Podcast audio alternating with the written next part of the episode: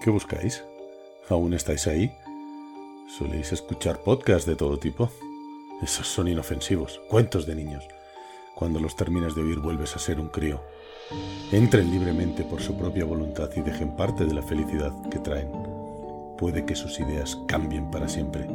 Mi nombre es eh, José Seto y en el desván hablamos.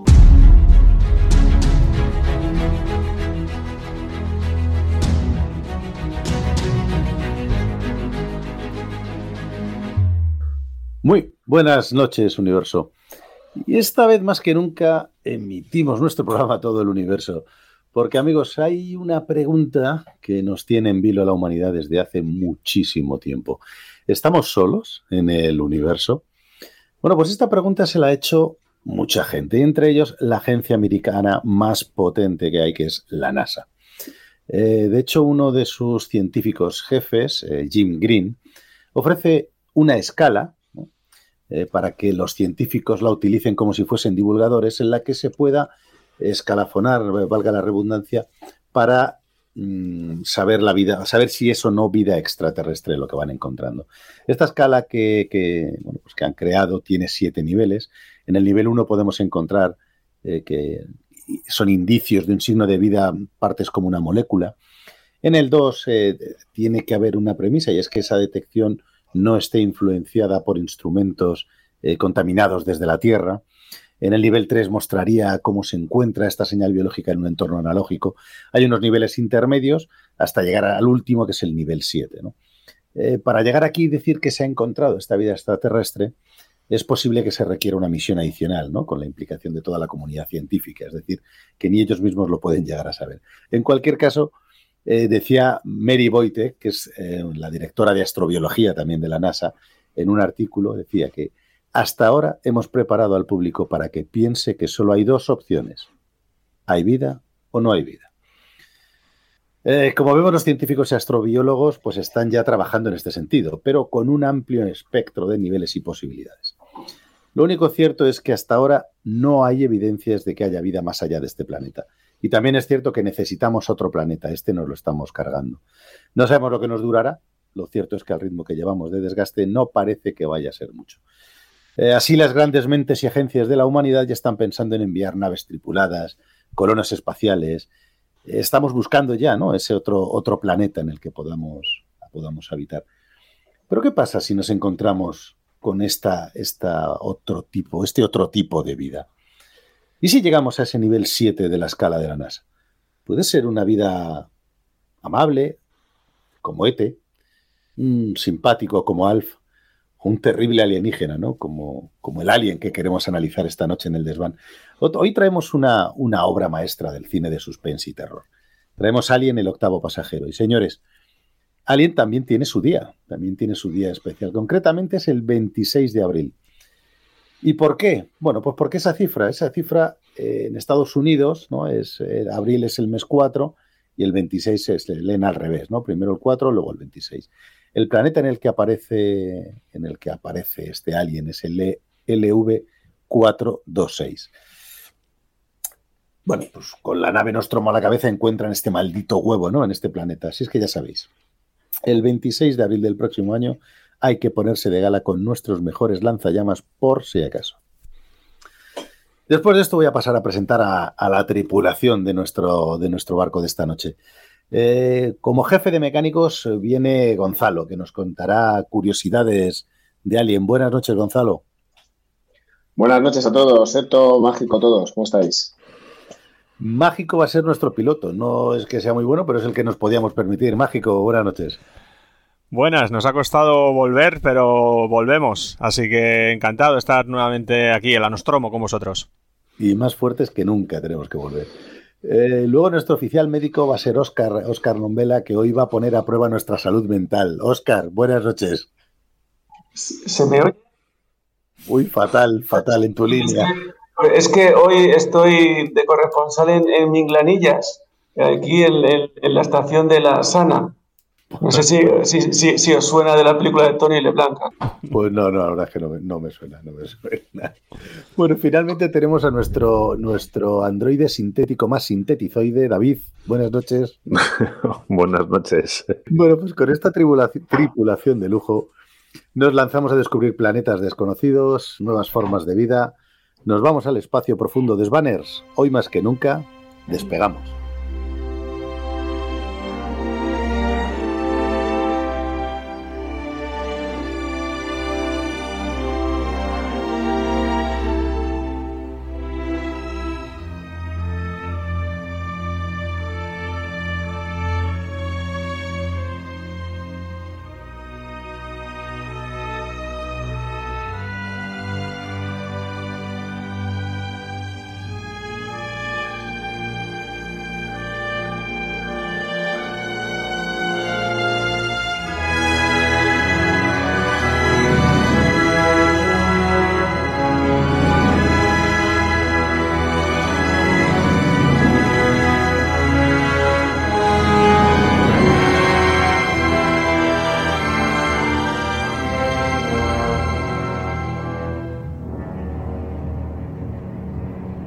Vamos a, vamos a comenzar, venga, vamos a comenzar nuestro, nuestro especial eh, viaje al, al, espacio profundo. Y yo para comenzar, eh, pues quería hablar con, con, Gonzalo, que nos va a contar pues eh, un montón de cosas y de información de, de Alien, ¿no? De, de, lo que es la, la película y de las curiosidades del rodaje, ¿no? Que fueron, que fueron surgiendo. ¿No es así, Gonzalo? Cuéntanos. Pues sí, y la verdad es que como es una película que ya tiene un buen tiempo y que además eh, pues se ha hecho tan famosa y bueno, así de culto, ¿no? Eh, hay un montón de información, entonces yo creo que hoy es un día especial en la que invito a todos mis compañeros en la, que, que, intervengan todo lo posible porque, porque es, es que hay mucha información. Entonces la verdad es que he intentado sintetizar todo lo que he podido pero joder, es que, es, es que es, es, una de esas películas que no puedes dejar de hablar de ciertos aspectos, ¿no? Empezando, por ejemplo, ¿por qué narices en español se llama El octavo pasajero? Sí, porque es verdad, en, en España, o sea, la película, el título original no es, no es Alien, The Eighth Passenger. Es Alien, o sea, ya está, punto. De hecho, bueno, tiene una, un eslogan, ¿no? La película en inglés que se llama In Space, No One Can Hear You Scream, que es en el espacio nadie puede escucharte gritar que parece que era un guiño así como paródico a una frase conocida en Hollywood, que es lo mismo que se dice en Hollywood, todo el mundo puede escucharte gritar, tampoco por la, por de esa gracia. Pero del octavo pasajero, nada de nada, vamos. Además que, que son nueve, ¿eh? contando al gato Jonesy son nueve, cuidado. Efectivamente, eso está, no está integrando al gato, me parece fatal. Uh -huh. y, y, oye, no, hombre, la película que has dicho del espacio de Tony LeBlanc, ¿cómo se llamaba? Es una película que se llama El astronauta, en la que Tony LeBlanc intenta irse a la Luna construyendo su propio cohete. Uh -huh. Pues puede haberse llamado, pues eso, ¿no? El astronauta, el primer pasajero, o el único pasajero. Pues nada, esta película es eh, estrenada el 25 de mayo de 1979. O sea, por, por, poco, esas... por poco no es ochentera pero la vamos a meter dentro de. Ah, esto es casi, esto es casi. Nuestros, o sea, nuestros 80, nuestros amados 80s. Y hay que ver que, que, que esta película, pues, se estrenó en, en, solo en unas salas, o sea, en unas salas determinadas, seleccionadas, a, a, finales de. Bueno, y luego ya el público en general en junio. Se primero en mayo, como he dicho, y luego ya el público, general, el público en general en junio. Y esto es porque parece ser que desde 1975, de, desde el estreno de Tiburón, justo antes de verano, estos estrenos que se llaman veraniegos, pues se decidió hacerlo así, pues para ver un poco la película, cómo funcionaba. A unas pocas personas, ¿no? En unas pocas Eso es. Para ver la, la, reacción de la gente, ¿verdad? Eso es, eso es, eso es. Y digamos que en el 75 fue Tiburón, la película del verano, en el año 79 fue Alien, que en cierto modo todos dijeron, esto es como tiburón pero en el espacio. O sea, es un, un bicharraco que se come a todos, pero en vez de en el agua, pues en el espacio. Además que sí, porque en Tiburón no se ve el tiburón hasta prácticamente el final de la película y en Alien pasa lo mismo, ¿no?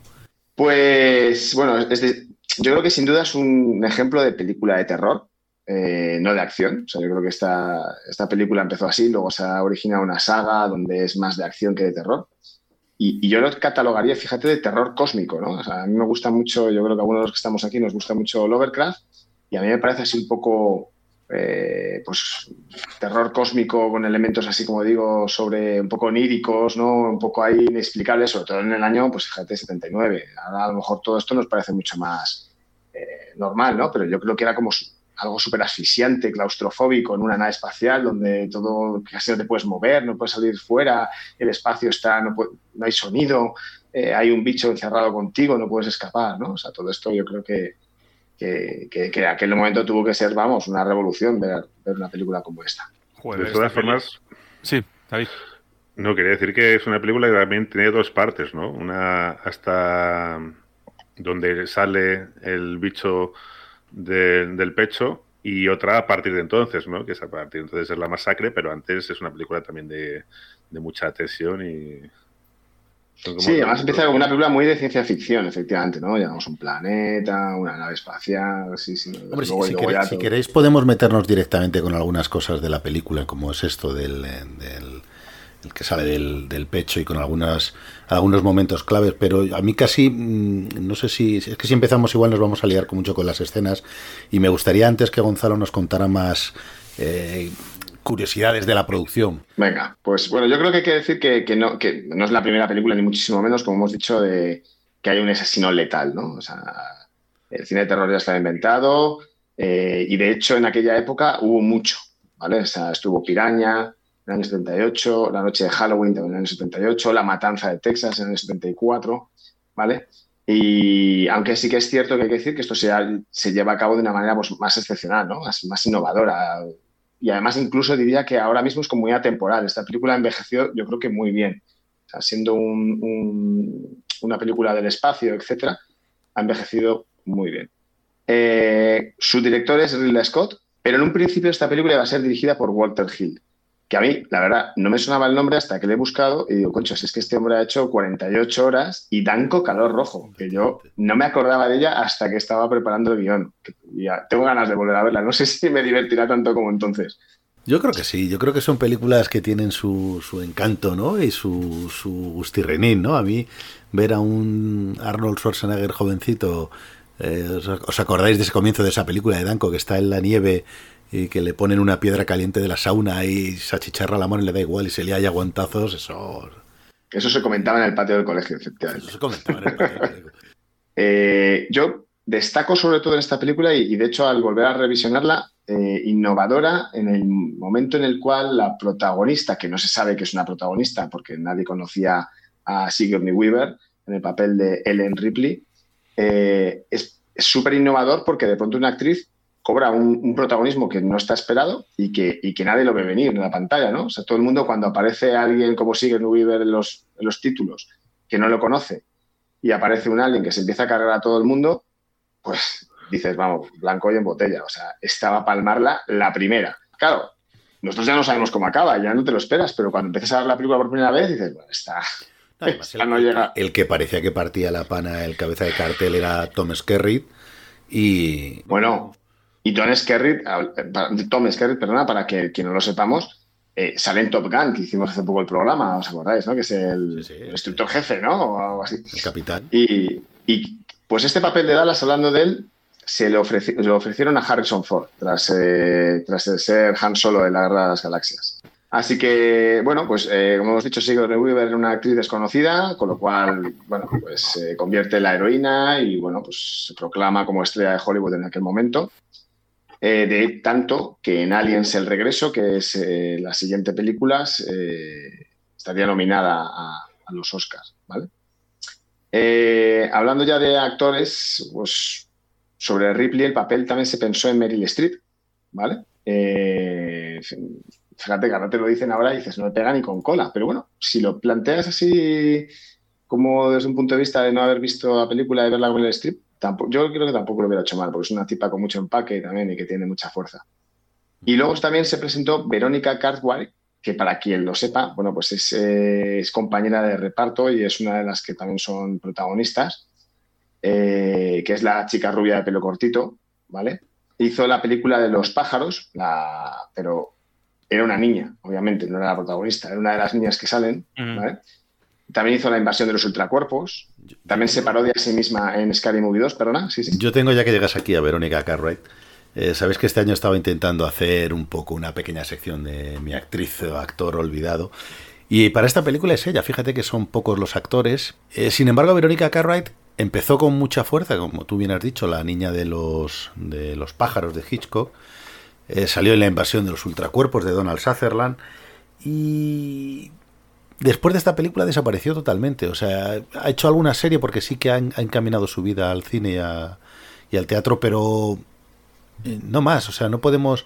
eh, no es una mujer eh, muy mayor ahora y podría estar en algunas películas y no ha vuelto a hacer nada por lo menos reseñable. Pues fíjate que ganó un premio de interpretación de la Academia de Ciencia Ficción de Estados Unidos en 1980, efectivamente. O sea, que tenía un prometedor futuro. Salió también en Twilight Zone, en que alguna vez yo creo que hemos hablado de esta serie americana cuando era pequeña. Pero como ya he dicho, tiene ya, incluso Los Vigilantes de la Playa salió también una vez.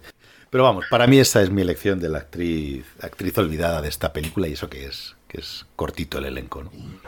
Son solo siete actores, ¿no? Siete más el alien. Bueno, o sea, que son, eh, son ocho. El, el octavo pasajero es el alien. Y, y Madre es otro personaje. ¿Quién? Ma- madre. Madre. Bueno, una IA, ¿no? Como está en moda que estamos ahora. Bueno, pues mira, en- hablando un poquito de, de Verónica Cartwright, como estábamos hablando, ella protagoniza varias escenas, aprovecho para hablar un poco de ello, que, que, bueno, pues que se eliminaron, ¿no?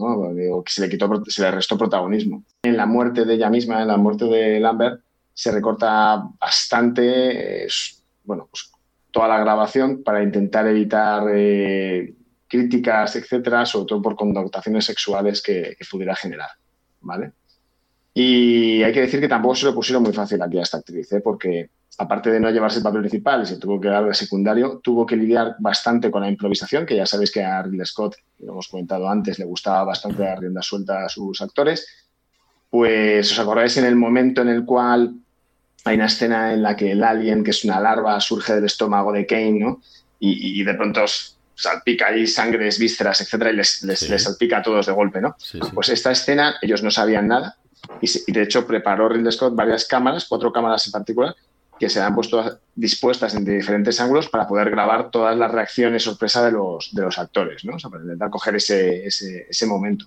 O sea, con lo cual la cara, de, la cara que pone cuando están llenando de sangre a, a Verónica es, es real, que lo veáis la película. Y de, y de ahí el, de ahí el grito que pega, que pega un cacho de grito que flipas y es real. Y efectivamente es que Ridley Scott los dejaba que actuasen porque el tío estaba súper flipado con lo, el pedazo de set que habían montado. Entonces estaba más eh, pendiente de la ambientación, de cómo, joder, el tío mirando por la cámara en plan, hostias, que, cómo mola lo que hemos montado aquí, que de lo que hacían los actores.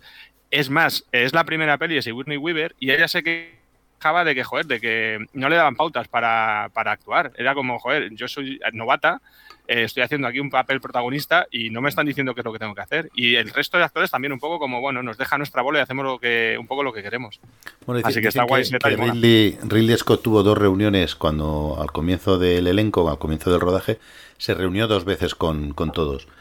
Y les dijo, este eres tú, este eres tú, este eres tú, aquí tenéis vuestros guiones, sabéis cómo tenéis que actuar, lo que sea, preguntármelo ahora y no me volváis a preguntar en, toda- en todo el rodaje. Pues eso, muchas, muchas conversaciones así tenían que, que alargarlas ellos, improvisarla metiéndose en los papeles, porque Ridley Scott no, o sea, no les decía ni mu, era como, mira tío, lo que es lo que dice Mágico, ¿no? Que ellos, él se encargaba de, estaba flipado con todas las, la nave, con todo el set que habían montado, con la escenografía, Sí, sí. y dijo, el tema de actuación es vuestro, hacer lo que queráis y dejarlo Oh. en paz. Pues tenemos, bueno, pues de, más personajes, así un poco por ir tirando el hilo, tenemos a, este personaje tan frío que es Ash, que es el androide que, le da vida a Ian Hall, que es Bilbo, para que, nos, para que lo conozcamos todos, ¿no? Es Bilbo Bolsón, el Señor de los Anillos de Peter Jackson. Y hay que decir que este personaje no estaba en el guion original, o sea que es una cosa que incluyeron y parece ser que a petición de los productores, ¿vale? Productores que siempre estuvieron bastante presentes en la grabación y que estaban bastante escépticos ante la grabación y como dices tú, tenía un escenario que estaban, estaban pensando ellos. Cada vez que veían ese- esa ambientación decían, madre mía, qué cantidad de dinero que estamos dejando aquí.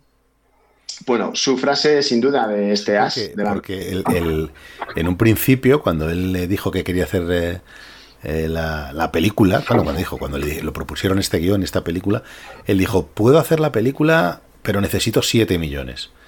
Y al final le dieron 11. Le dijeron, bueno, te vamos a dar más para que, que hagas le daban cuatro, ¿eh? El presupuesto inicial que le dieron era que lo hiciera con cuatro. Es que solo el escenario este gigantesco en el que aparece el Space Jockey costaba medio millón de dólares. Y entonces dijeron, hostias, esto va a ser, ¿no? Como el escenario principal de la peli. Y yo, no, no, no. Esto es un escenario para de pasada. O sea, va a ser la hostia, pero que van a ser, van a ser cinco minutos en la peli, ¿no? ¿sabes? Y dije, no, hostias. Ahora, ahora llegamos a eso, ahora llegamos a eso. Pero sí, sí, tenéis toda, tenéis, tenéis toda la razón.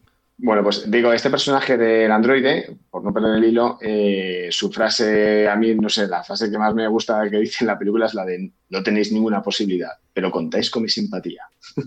Porque dice, desconéctale. Dice, no, espera, todavía no. O sea, parece que va a decir algo. Dice, no tenéis ninguna posibilidad, pero contáis con mi simpatía. Pues este actor parece Ryan Hall.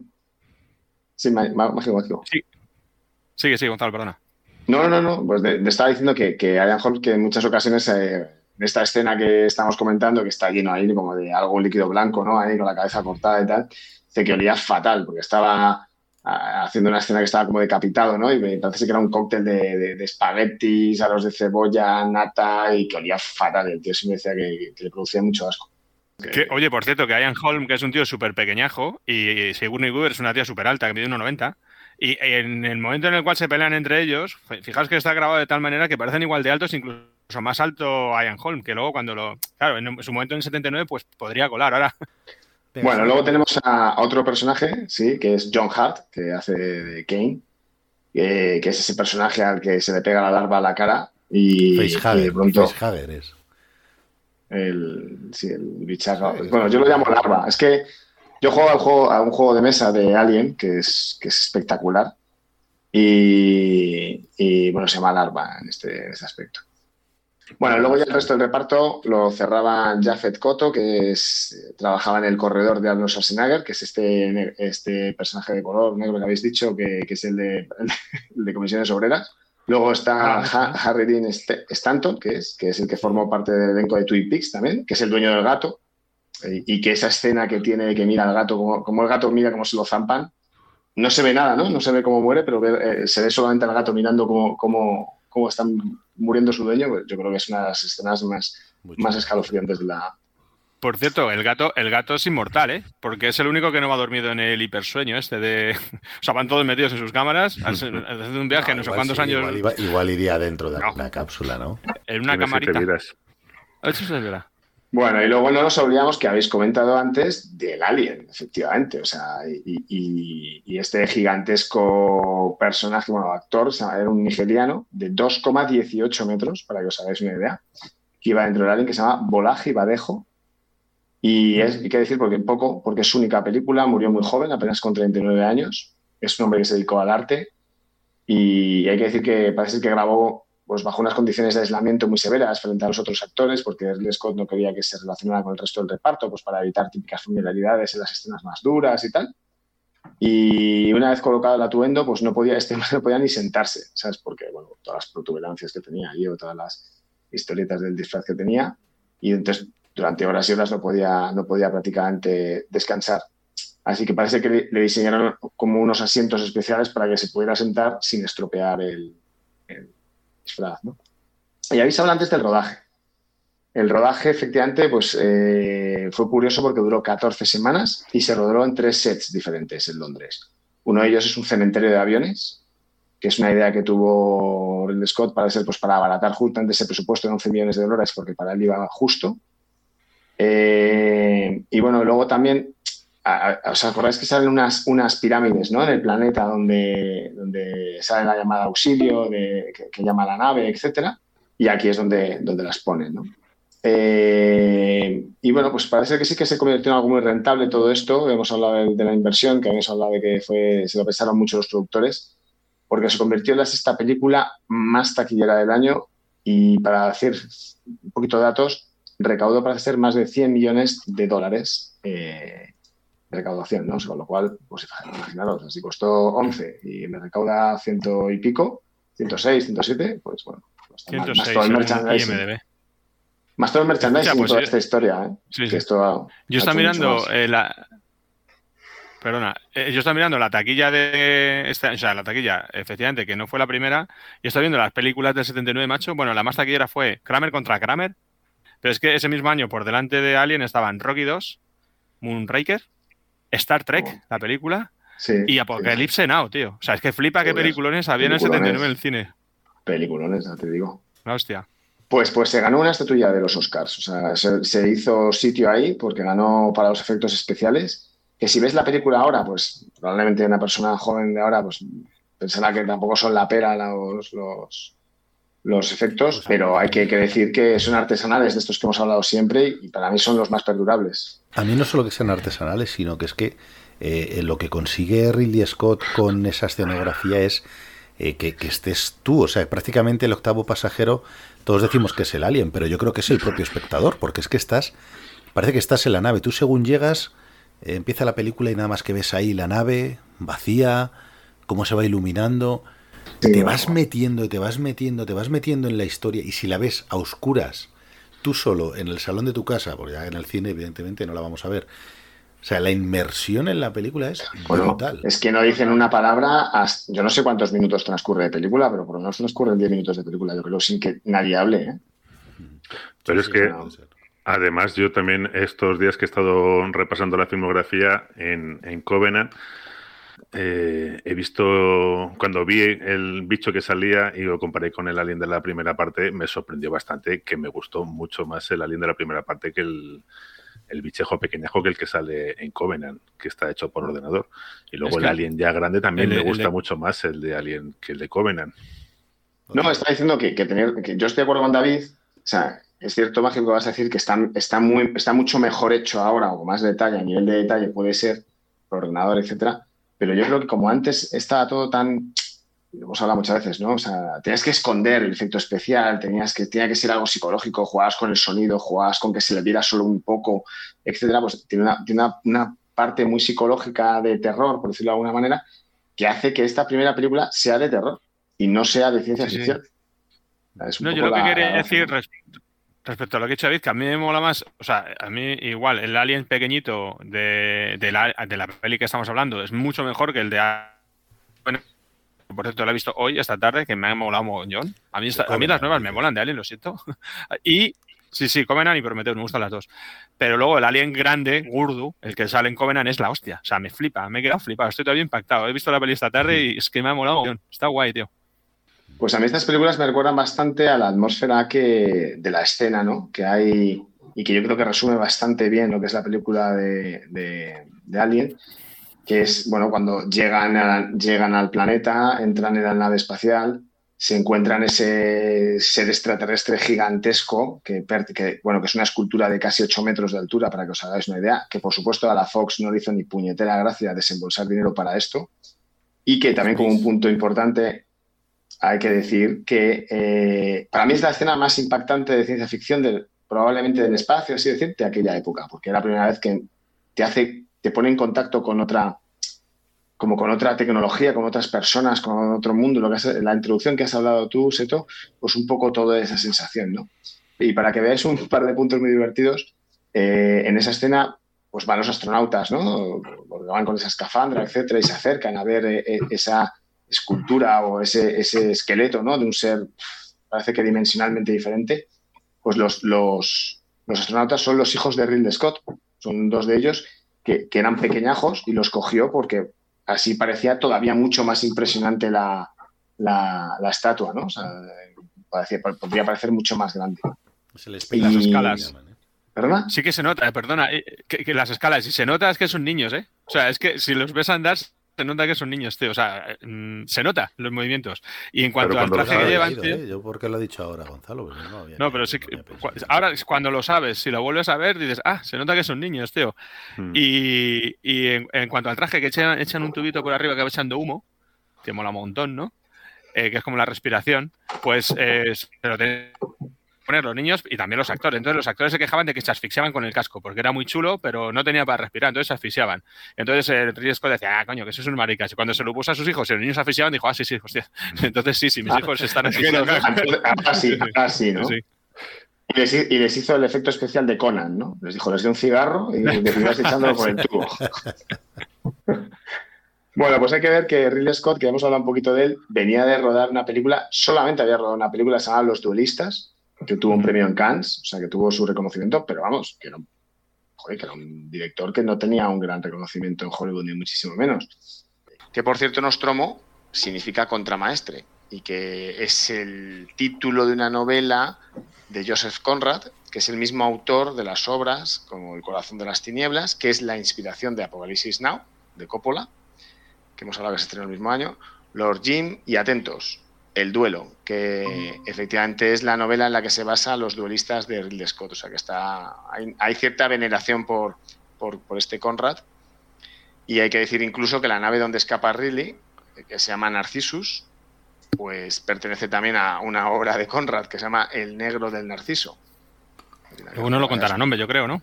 Sí, Nostromo eh, transcurre en el siglo XIX y está situado en un, en un país hispanoamericano que ya se ha independizado de la monarquía hispánica y Nostromo es uno de los personajes que es un capataz que se dedica a controlar la seguridad de la explotación de una mina para que la población autóctona no se rebele contra, contra eh, los que hacen la explotación de la mina. Y no solamente, porque luego en, la segunda parte de Alien, la de James Cameron, la nave se llama Sulaco.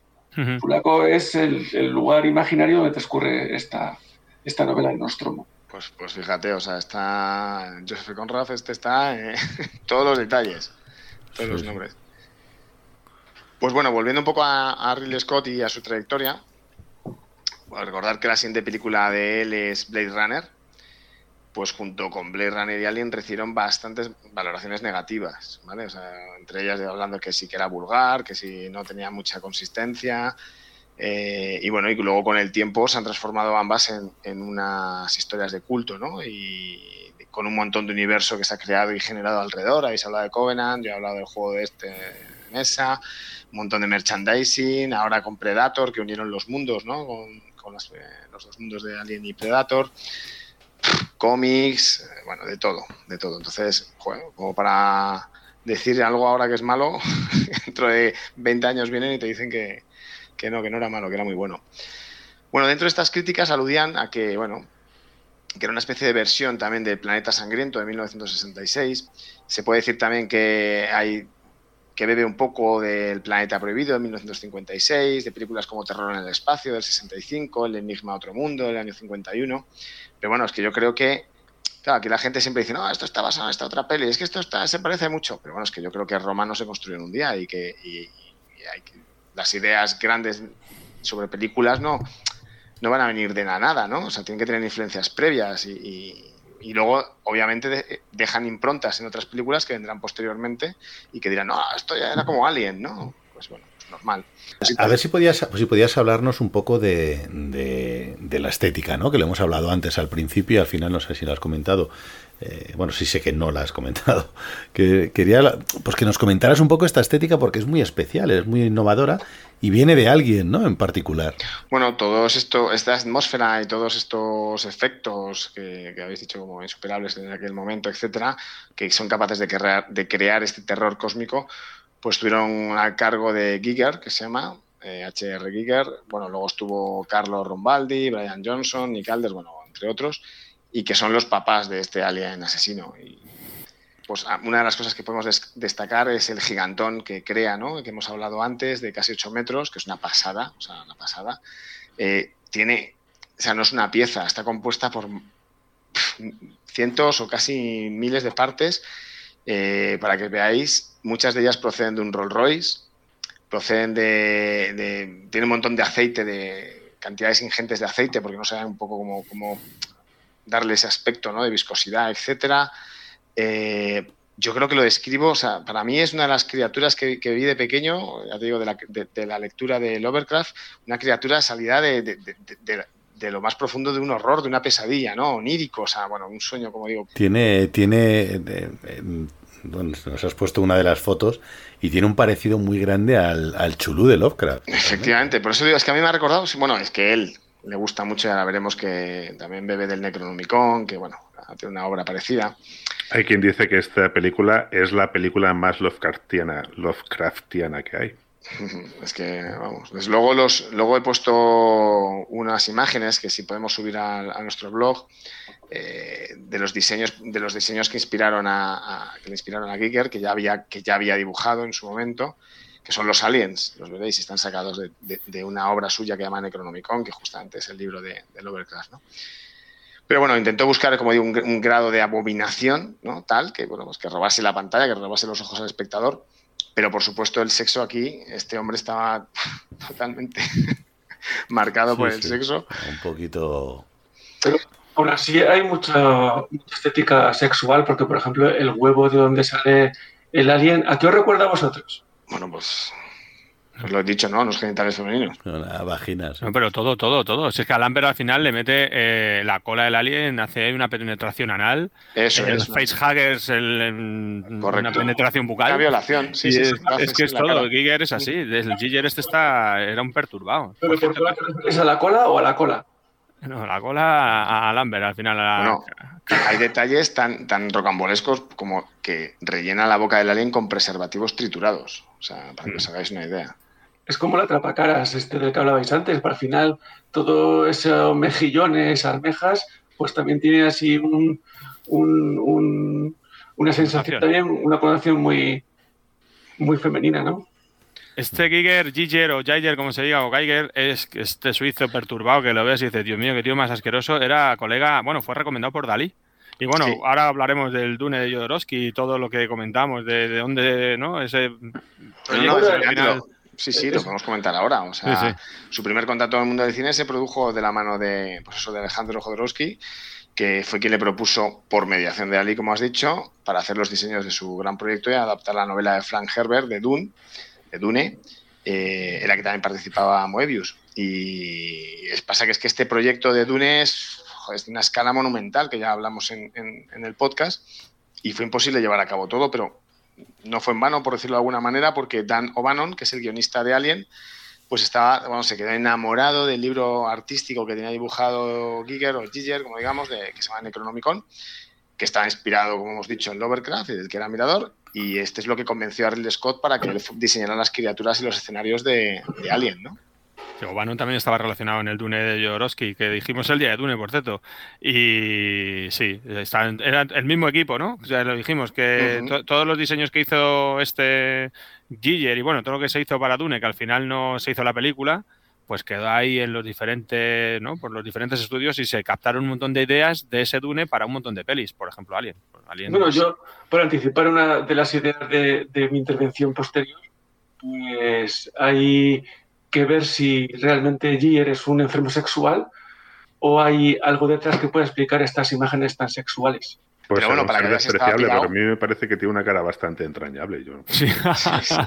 Hace poco vi un documental suyo que, que, no sé, lo vi en, no sé, en Movistar, del tío ya mayor y, hostias, un tío bastante uf, repulsivo. Además, escenas ahí en su casa. ¿Y qué, qué casa, tío? ¿Qué, ¿Qué, de mierda acumulada? Pues este tipo, para que veáis que era rocambolesco, no se murió de manera normal, se murió de una caída por las escaleras en, en, su, en el año 2014 justo después de ganar una suma multimillonaria por una indemnización contra Alien Resurrection de 1997, porque no le habían citado los títulos de crédito como, arte o artista basado en su arte. O sea que el tío ganó, ganó el juicio, pero lo perdió por los escalones.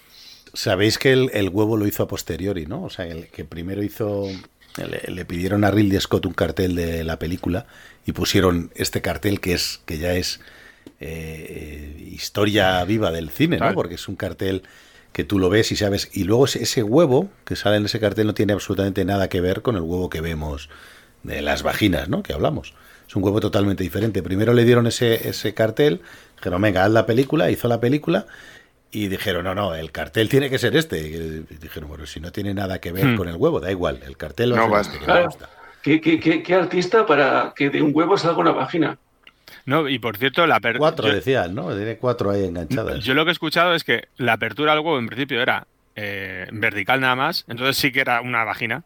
Entonces dijeron, no, no, haz un corte vertical y un horizontal para que se abra en pétalo y parezca un poco menos. ¿Sabes? Pero que el, diseño del huevo en principio era pues una apertura vertical con una vagina tal cual.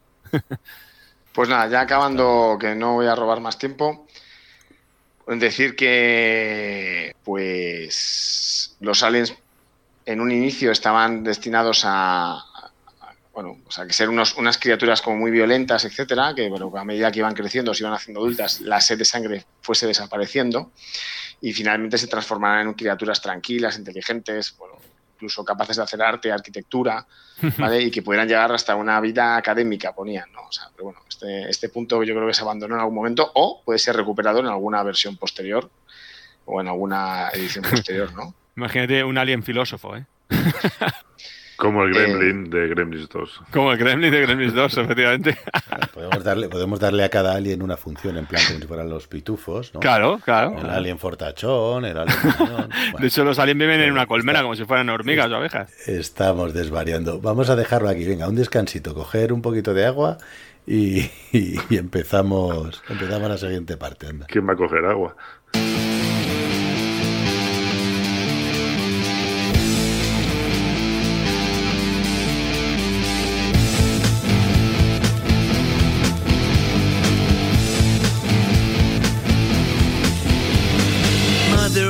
From cryo sleep. So why are we still in space so deep? Seems like it's cause of a distress call from a planetoid rather small. We go out and investigate. No choice, our contract clearly states. Stumble in a derelict ship where a face hugger rapes my face.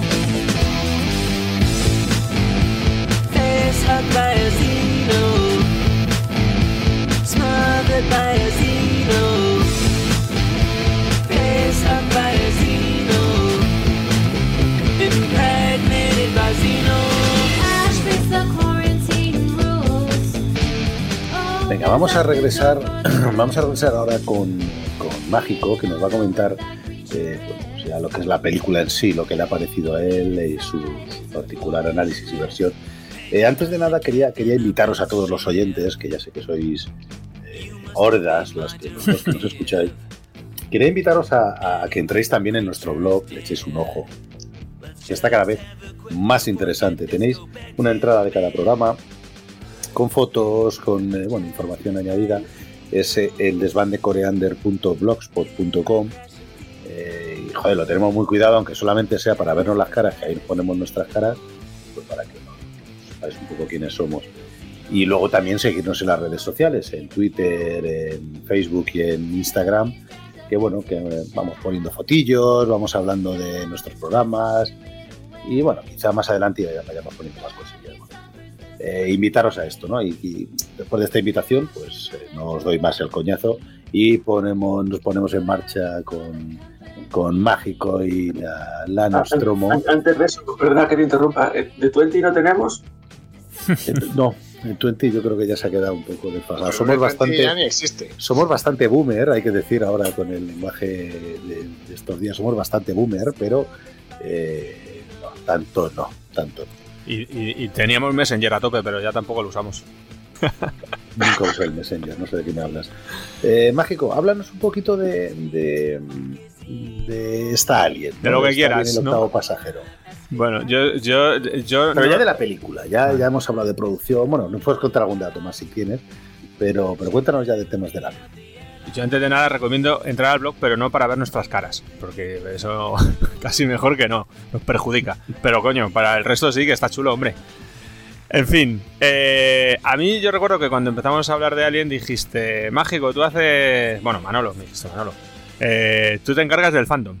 O sea, encárgate un poco de contar la historia de Alien, de dónde procede todo esto, tal. Y yo, claro, joder, lo más fácil. Del lore, te dije del lore. Háblame Eh. del lore, que es el- lo que rodea a Alien. ¿no? El lore, no sé por qué lore- fandom, joder. El lore, el fandom, el boomer. No, no, no, el, fa- el fandom es... el- es Sí, la- los los- fans. eh, sí. Eso, los fans. Y te dije el lore, lo que es todo lo que rodea a Alien. Eso es. Entonces, fíjate que no me enteré ni lo que me decías. Entonces.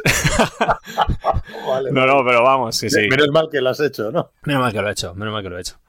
Em, bueno, es, es complicado porque, a ver, em, vamos a ver, vamos a ver. Estamos en una película del año 1979 que tiene una ambientación espectacular, que estábamos diciendo, no sé las críticas del momento lo que serían, pero ver esta película en el 79, eh, imaginaos ver esta peli en el cine, en pantalla grande con esto, con un buen sonido y ver estas imágenes y verla en el cine en el 79.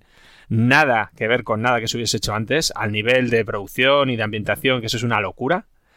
Eh, eh, de hecho, ya he dicho Gonzalo que ganó el Oscar a los mejores efectos visuales del año 1980. Y es que estaba en el equipo de producción, o sea, de artístico, Giger y Carlos Rambaldi, que lo hemos nombrado así como de, como de Pasada. refilón, es el que creó a ET también. O sea que. Y luego había otro tío, Brian Johnson, que ha dicho No, también pero Gonzalo. a ET y, a, y, a- y al extraterrestre. Claro, a los dos. y Voy a este Brian. esa coña todo el rato, eh, lo siento. Lo siento, no Claro. puedo, no puedo. Fue, Pero es que este tal Grinaldi, Grimaldi, que es el de Mónaco, ¿no? Lo que hizo fue ejecutar de alguna manera los planos de Giger, ¿no? pues- O sea, dar la solución tecnológica a... De hecho, hubo cosas que tuvo que cortar o quitar o añadir para que fuese factible el alien que había pensado este hombre perturbado. Pues sí, sí. Y, y este Brian Johnson, que también hemos nombrado de refilón, es el tío que ganó un Oscar por Aliens, la continuación, y también trabajó en el Imperio Contraataca. O sea, que es que dan un pedazo de grupo de buenísimos cracks en todos sus niveles, en todos sus campos, ju- trabajando juntos. Eh, por cierto, fijaos que el, el alien no tiene ojos. Eso mola mucho. Y es un bicho que lo han hecho sin ojos para que no de. ¿no? Para que no tenga. eh, Para que no empatices con él. O sea, es un bicho que, que te dé miedo desde el principio y que. Y eso, y que no puedas empatizar con él. Que no tenga expresión en la cara. Yo pensaba Eh, que era para que no mirase a la cámara. También, para que no se pusiera, pues si No, se ponía no. nervioso. pues la peli empieza con la nave Nostromo, que se nos presenta como un personaje más, y que es una nave de transporte de minerales que lleva 20 millones de toneladas de mineral. ¿eh? Que 20 mola. millones. 20 millones de toneladas. Y ¿Alguien, ha que, mirado, ¿Alguien ha mirado cuánto puede llevar un, un barco? 12. ahora, un transatlántico. Pero yo creo que no, o sea, trae la carga. ¿No? trae la carga, sí, viene de vuelta, viene de vuelta, que luego que vas a enlazar por ahí, ¿no? vas a hilvanar. Voy a ganar por ahí, sí, ese es uno de los hilos. Pues no sé, no sé cuánto lleva ahora un transatlántico, o sea, un, un buque de estos de carga, pero vamos, 20 millones de toneladas seguro que no. De hecho, No, no, no, seguro que no, pero vamos, quería saber cuánto. las dimensiones ¿Cuánto de podría la llevar? Nostromo, es que hay una página por ahí que es Alienpedia, que te viene todos estos datos frikis, y es, una, una cosa gigantesca, o sea, es una locura de nave eh, en cuanto a dimensiones. Y de hecho de la Nostromo, tío, se habla tanto como de otros personajes, es como el... El, si el, el noveno es el gato, pues el décimo es la Nostromo. La Nostromo es un personaje más y se nos presenta, como has dicho tú, al principio, acompañado de la música, poco a poco, sin diálogos. Solo vemos la nave, cómo se está encendiendo todo, cómo, ¿no? Y cómo eso, esa ambientación y es como un personaje más. Entonces la Nostromo es una pasada. Es que hay en la película como muchas partes que están descontextualizadas y no sabemos de dónde vienen o dónde van. ¿A qué te refieres? Sí, porque No, que- sí que dicen de dónde. eh, eh, nombran Ah. nombran el, el planeta donde vienen y además te pone que va, que va cargado ya con 20 millones de toneladas eh, y van a la Tierra. O sea, ellos vienen, ellos han ido hasta allí para cargarlo. Lo que no sabemos es qué, qué es lo que cargan. Algo de acero creo que recuerdan, algo de algún metal. Yo Una lo que nave, decir una nave, una nave que no parece una nave espacial, que parece una explotación minera, o sea, ¿no? O algo así. parece. Es un camionero del siglo. o Sí, del pero que me hace gracia que siempre vemos, estas- siempre vemos como supernaves espaciales con formas, ¿no? Así fálicas, por decirlo de alguna manera. Y esto parece más bien una plataforma petrolífera que va por el espacio. De alguna manera cualquiera, ¿no, Gonzalo? Sí, sí. Pues si no quisiera la cosa. O sea, Yo lo que quería decir es que el- el- el- la aventura es muy larga, pero cuenta muy poquito la acción de la película. Sí, muy poco. Que serán un- unos días, ¿no? Eh, Muy poco tiempo, muy poco Claro, tiempo. y es, es un viaje galáctico de años. Claro, bueno, pero te cuentan el momento en el cual reciben la llamada, se despiertan, pero luego sí, la, la acción transcurre muy poco tiempo. Serán 48 horas, 72 horas como mucho, ¿no? Dentro de que llegan, bajan, no sé qué, bueno, cuatro De días hecho, como mucho. de hecho, vamos a ver luego en, eh, no sé si es en la tercera, ¿no? O en la cuarta, que, no, no, en la segunda, perdón, que ella llega y tiene a su hija por ahí, ¿no? Que Sí. ella es mayor o algo así. Eh, eso, bueno, ya ahora lo conto porque voy a contaros un poco todas las pelis en orden para seguir el hilo de, de la peli, ¿no? De, de la historia completa. Pero mm, mola mucho de esta película, tío, aparte de todo esto, que acabamos de decir, que esto lo que hace es crear una tensión narrativa desde el principio que mola un montón. Entonces eso, las películas modernas de acción, de- incluso de terror o de ciencia ficción o de las que queráis, como sería Alien, ¿no? Que también es terror, ciencia ficción, eh, son carentes muchas veces de tensión narrativa, no te cuentan bien las cosas. Y aquí es una película que desde los créditos hay una sensación de vacío absoluto, que eso potencia el terror, el efecto, ¿no? De indefensión, lo que comentábamos antes, de estar solo en el espacio, en un sitio cerrado, no puedes escapar, ¿no? Empieza todo con un tempo muy lento, pero eso está genial, porque esto lo que hace es que tú sepas más como espectador que los personajes, y eso es lo que hace que te dé mal rollo todo. O sea, mira, recordad, por ejemplo, la película se llama Alien. Entonces tú ya sabes que va a haber un alien. Y el eslogan de en el espacio nadie puede escuchar tus gritos, sabes que lo van a pasar mal y van a gritar porque algo les va a pasar y nadie les va a poder auxiliar. Entonces tú cuando está empezando la película ya tienes una tensión narrativa creada. Eso se genera, por ejemplo, con el eslogan, que esto de los eslóganes ahora ya se lleva cada vez menos.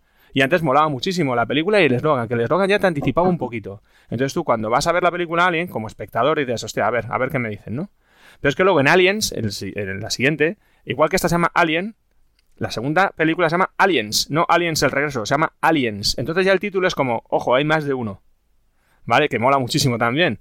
Y aparte, el eslogan que tenía era, esta vez es la guerra. Entonces, hostias, ya vas a ver Aliens el regreso A, da- con... a dar hostias. Claro, claro, Es claro. que a mí claro. me encanta este concepto americano, ¿no? Que es como, de, hostia, si con uno fue la hostia, Ya ves. en la segunda vamos a poner de todo y se van a cagar.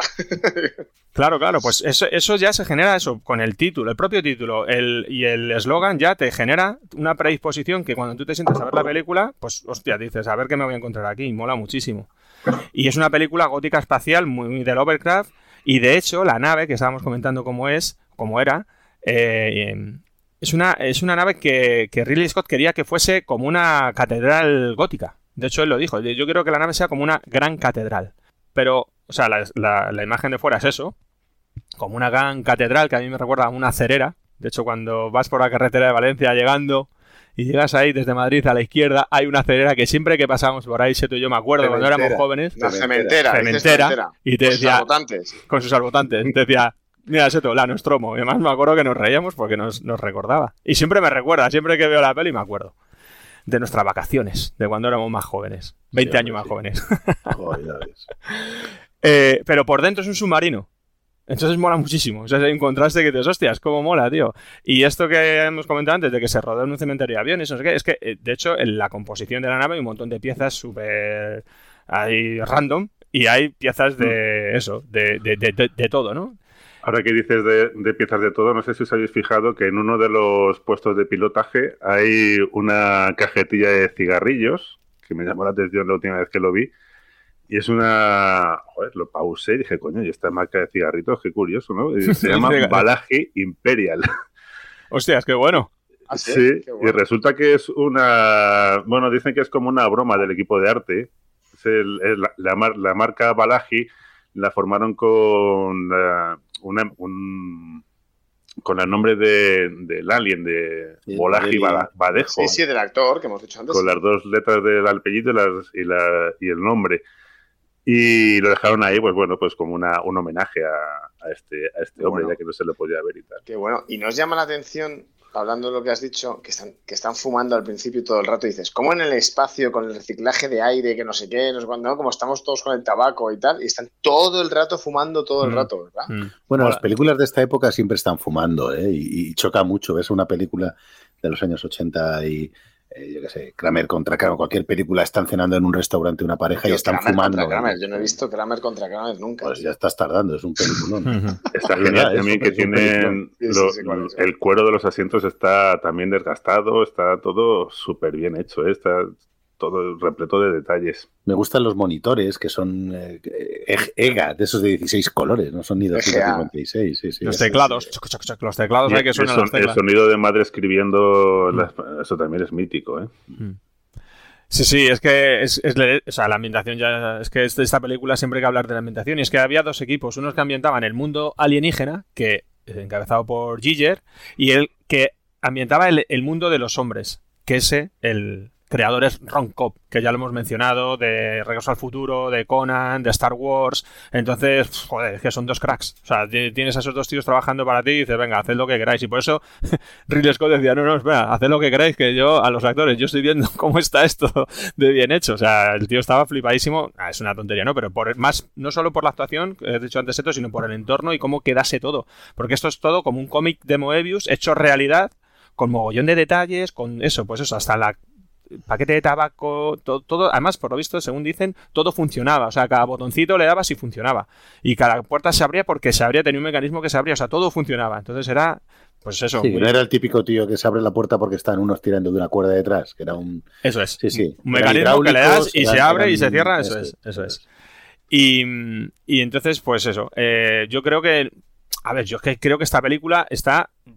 No está superada, o sea, yo también la veo con muchísimo cariño, ¿no? Y de hecho, al final, cuando sale el alien, que hemos dicho, se parece a tiburón porque sale el alien al final, pues efectivamente potencian también. eh, eso también genera más, eh, más ¿cómo se dice? Más, em, más suspense. Pero que es que también, como el alien es más cutre, así más plasticudo, digamos, como el tiburón, pues lo dejamos más real. Pero, pero Sí, no, pero di- Eh, me refiero, me refiero que, que, eh, la tensión no está tanto en el bicho, sino en la ambientación. Claro. Bueno, y en la sorpresa, ¿no? Porque la sorpresa también es fundamental, ¿no? Para. Bueno, es que es- estamos hablando de una imagen icónica, ¿no? En el mundo del, del cine y que, y que es fundamental también para darle el valor que tiene esta película, ¿no? Esta, yo creo que es todo gira. El éxito de esta película gira yo- también mucho en torno a esta escena. Y de hecho, si, si esta escena hubiese sido rodada con, con ordenador, con ayuda de CGI, pues nos hubiésemos perdido toda la reacción de los, de los demás actores, ¿no? Ante la sorpresa que, que Es que, ocurre además- cuando hay toda esa sal- sangre por todas partes.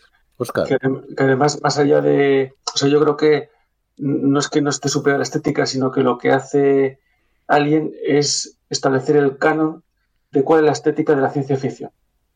Entonces, todos imitan a Alien.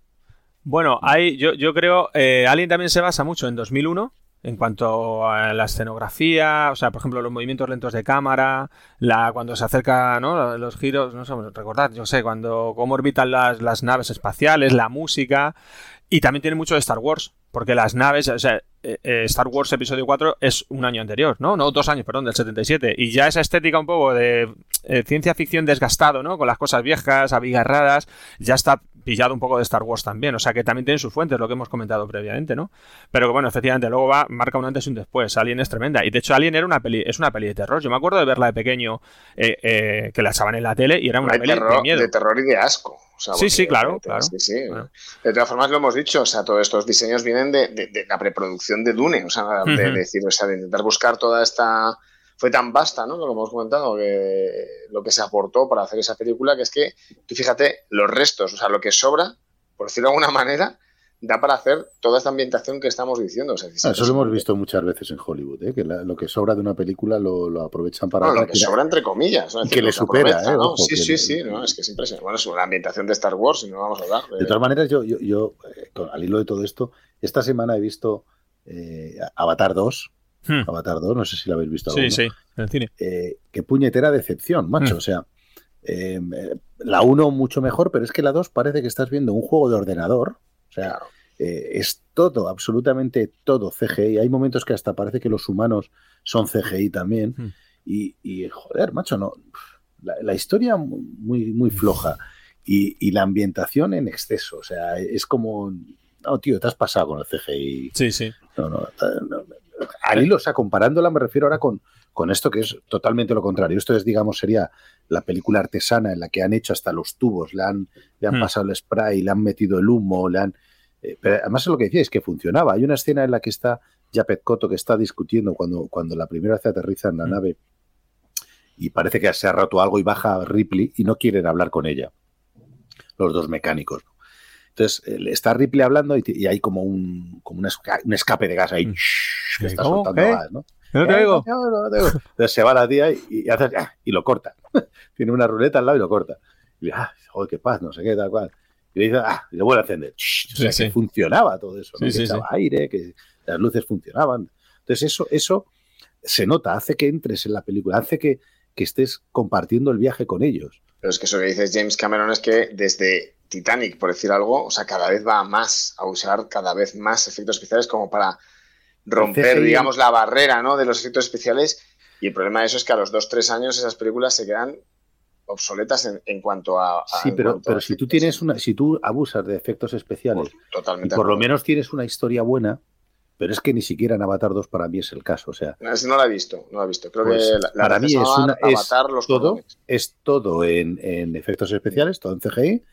Eh, hay cuatro escenas que salen cuatro humanos y, y ni siquiera la historia es buena. O sea, es que ni siquiera la historia es buena. Está Nah. muy bien hecha, muy bien hecha. Sí, es, Pero es- no me, esperaba, no me esperaba nada. es un disfrute de visual. Sí, yo Sí, la vi en el cine y es para verla en el cine en pantallón con 3D y, y ya está. Y ser inmersivo de hostias. ¿Tú no eh, crees que Avatar es Pocahontas? Claro. Sí. Sí, y Bailando con lobos, tiene muchas cosas.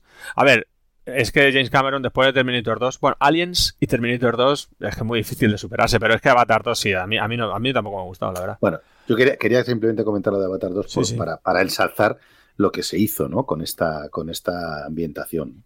Y por, y por cierto, en cuanto a lo que decíamos, eh, tomando un poquito lo de la peli de miedo, eh, es que el, propio Ridley Scott decía que él se basó también en La Matanza de Texas, que a él le molaba mucho y quería que fuese así. Y entonces mola Sí, un montón. esto porque- puede ser una película slash, ¿no? Total. Movie. Total. Y de hecho la ciencia ficción está como fondo de la historia y eso es lo que le hace realmente creíble, yo creo, ¿sabes? O sea, ese fondo no es una peli de eso, Star Wars es más eso, pues eso, más de acción y más guay, mola mucho eso, la ambientación, pero bueno, que es- estás metido, ¿no? Mola cuando Luke dispara, cuando se meten al milenario y les atacan los cazastíe, pues Sí, mola además sacan todo cosas de ciencia ficción, el sable, Sí, la música, el speeder.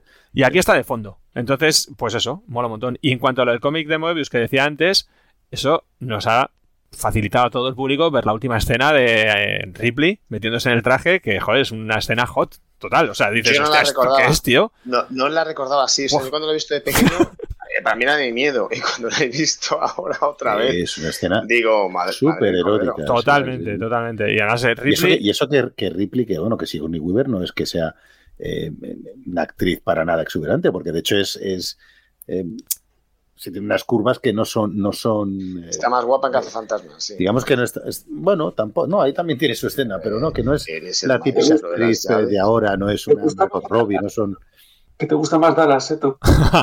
no, hombre, no, pero que te- lo que quiero decir es que no es una estética como ahora que pueda ser más exuberante o más deslumbrante, ¿no? Más despampanante, parece más bien una, una, Una tía eh, normal. una, tía normal. Sí. Es una tía normal. Y, mola más. es- sí, eso es. Y pero mola es más. mucho más sexy, sí, sí. Sí, sí, mucho más, mucho más. O sea que bueno, pues bien, bien. Moebius, buen cómic, bien, buena adaptación, Ridley, bien, Giger, bien todo, bien todo, joder.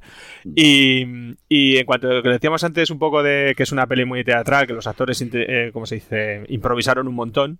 Eh, ¿Recordáis el bofetón? Eh, eh, bueno, estamos hablando de que está la versión normal y hay una versión extendida, que es mm, 10 o 15 minutillos más larga, no es mucho más, y entonces en esta versión extendida salen unas cuantas escenas, pero a mí me mola mucho el bofetón que le pega Lambert a Ripley. Es brutal. Que le pega una hostia, tío, cuando llegan y no sé, porque por cierto, la única profesional es Ripley. Cuando llegan todos ahí con el, no, abre la puerta y Ripley, no, no, no abro la puerta. No abro, ¿qué coño? Y entonces, porque. Y Dallas, que es el jefe, dice, no, no, abre la puerta, te estoy dando una orden. La otra dice, no, no, perdona, me da igual tu orden. O sea, la única profesional, la que mantiene ahí el tipo es Ripley, que al final se mete dentro y la otra cuando le ve dice, no, no, no os quería dejar entrar. Y le pega una hostia que le cruza la cara. y dices, Dios. Y cuando la ves, y además que también en el making of se ve como, no, no, no, dale fuerte. O sea, pero dale una buena hostia. y dices, Dios mío, qué interpretación, cómo mola. Está el- Es que Ripley Top. es maltratada como Ripley y es maltratada fuera también como Sigourney Weaver, ¿no? Porque parece ser que tampoco tenía muy buena relación con el resto. No la tragaban. Era de sus primeras películas y debe ser La que no la primera. tragaba, ¿no?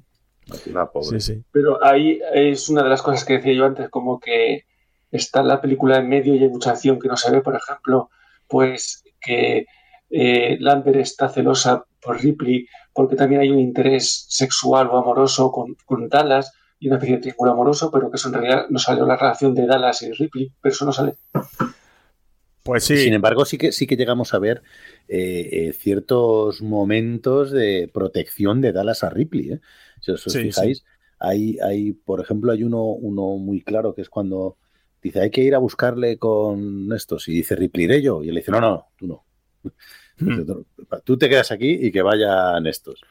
Y, o luego cuando sale el, cuando vuelven a entrar, que ya se ha quitado el facehugger de la cara de Kane, y vuelven a entrar y está el, cae del techo, Sí. ¿no? El facehugger, Se lo Y- tira al otro, yo creo. Bueno, se cae, Sí, sí. cae, cae. Entonces se echa, se echa Dallas encima de, de, De Ripley. de Ripley para protegerla, ¿no? Ahí se ve que está muerto y es para hacerse el valiente. Bueno, no lo sé, pero, pero eh, yo quería, quería bueno, que ese carácter protector que, que no le damos importancia durante la película, eh, a lo mejor sí. venía de ciertas escenas eliminadas y alguna otra trama que no nos quisieron. Pero es que todos los personajes están muy bien categorizados, ¿eh? Cada uno está Sí, ahí sí. en su En su rol. en su rol, sí. Los, Mm. los dos mecánicos, Sí. la- las- el capitán, Ripley como, se- como segunda, es la leche. Está muy Y, bien. y eso también lo hace muy bien, porque te sitúa también muy rápidamente en una, en una conversación casi banal el- después de despertarse. Te ha situado totalmente en, en el rol de cada uno. ¿Quién es quién? Efectivamente, Bueno. sí, sí. Y ese proteccionismo es lo que da a pensar, ¿no? Que puede haber una relación.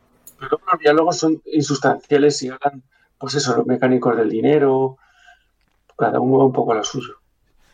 Es que hay, y ahí mola mucho los temas subyacentes de esta peli. Entonces, por ejemplo, esto, el de, la- el de las, el de las relaciones laborales es un tema subyacente que está ahí. O, por ejemplo, el miedo que hay a la inteligencia informática superior, ¿no? Sí, Es- pero yo creo que eso está muy bien, ¿no? Está genial. Vamos a ver que está todo corporativizado y Está tal. genial.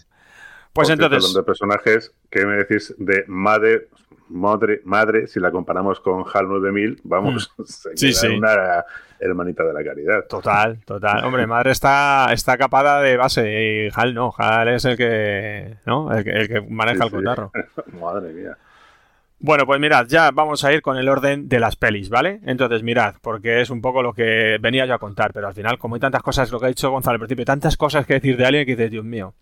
Mirad, la historia empieza en la película Prometheus, o sea, en orden cronológico, la primera historia es la de Prometheus, que a mí, por cierto, las dos de Ridley Scott nuevas me gustan las dos. A Prometheus, mí Prometheus no me gustó. Me Mm. gustó mucho la primera vez que lo vi y la segunda vez que la he visto no me ha gustado. Por cierto, para que veáis la conexión eh, Alien-Dune ¿Mm? e incluso las novelas de Joseph Conrad, pues está Nostromo, que hemos hablado antes, que era la novela, o Sulaco. ¿Mm? Bueno, pues Prometheus al final recuerda a Prometeo, que eh, es el nuevo Prometeo, ¿no? En Dune, el, el, el Conde Dooku, del que hablábamos en su El Conde Dooku. Eso es de Star Wars, el conde Dooku. El conde Harkonnen, dices. Leto, ¿Te Leto. a- Leto, O sea, el, el- el bueno de Dune Sí, sí. es, el- es un nuevo Prometeo. Mm. Y de ahí que también se llame Prometeo, o sea, que juegan esta relación con Dune es continua en toda la saga. Jared Leto. Jared Leto, Jared Leto Atreides. Bueno, pues eso, mirad, la película empieza en mitad de la acción, lo que dicen hombres, como hay muchas cosas que no se, nos cuenta, no se nos cuentan. Entonces lo que hizo Ridley Scott al hacer las precuelas en el año, la peli Prometheus de 2012 es, bueno, me voy a ir antes en el tiempo y te voy a contar de dónde viene todo esto. Y su mm, proyecto era hacer una trilogía, pero ha hecho solo dos. Y por cierto, lo hemos comentado antes, ya se ha, en noviembre de 2022 se ha anunciado que se va a hacer la tercera, pero no la dirige eh, nuestro querido eh, Eh, Ridley, Scott, ni, ni va a mm, participar Sigourney Weaver, que es una declaración del día 27 de abril, o sea, hace dos días. Calentito. Hace calentito, dos días, o sea, aquí primicia casi en el desván. Calentito. Bueno, entonces la, la historia cronológicamente comienza en Prometheus, que es una película de Bueno, 2012. perdona que te diga. Sí. Igual que Harrison Ford dijo que no iba a hacer ninguna más de Star Wars, ¿eh? ni de Indiana Jones. Ni de Indiana. Bueno, pues ojalá salga, a ver, ojalá sea un despiste y ojalá salga... Es cuestión de dinero. Ojalá. Ah, sí, pero Steven Spielberg no la hizo. No, porque Spielberg firmó cuatro indianas y ya ha hecho sus cuatro y ya la otra que la haga otro. Sí, hizo la cuarta y dijo adiós. Hmm. Luego, después de Prometheus, Alien Covenant, en orden cronológico, ¿vale? Que son 10 años después de Prometheus. Después viene Alien, la que estamos hablando hoy, la película del 79.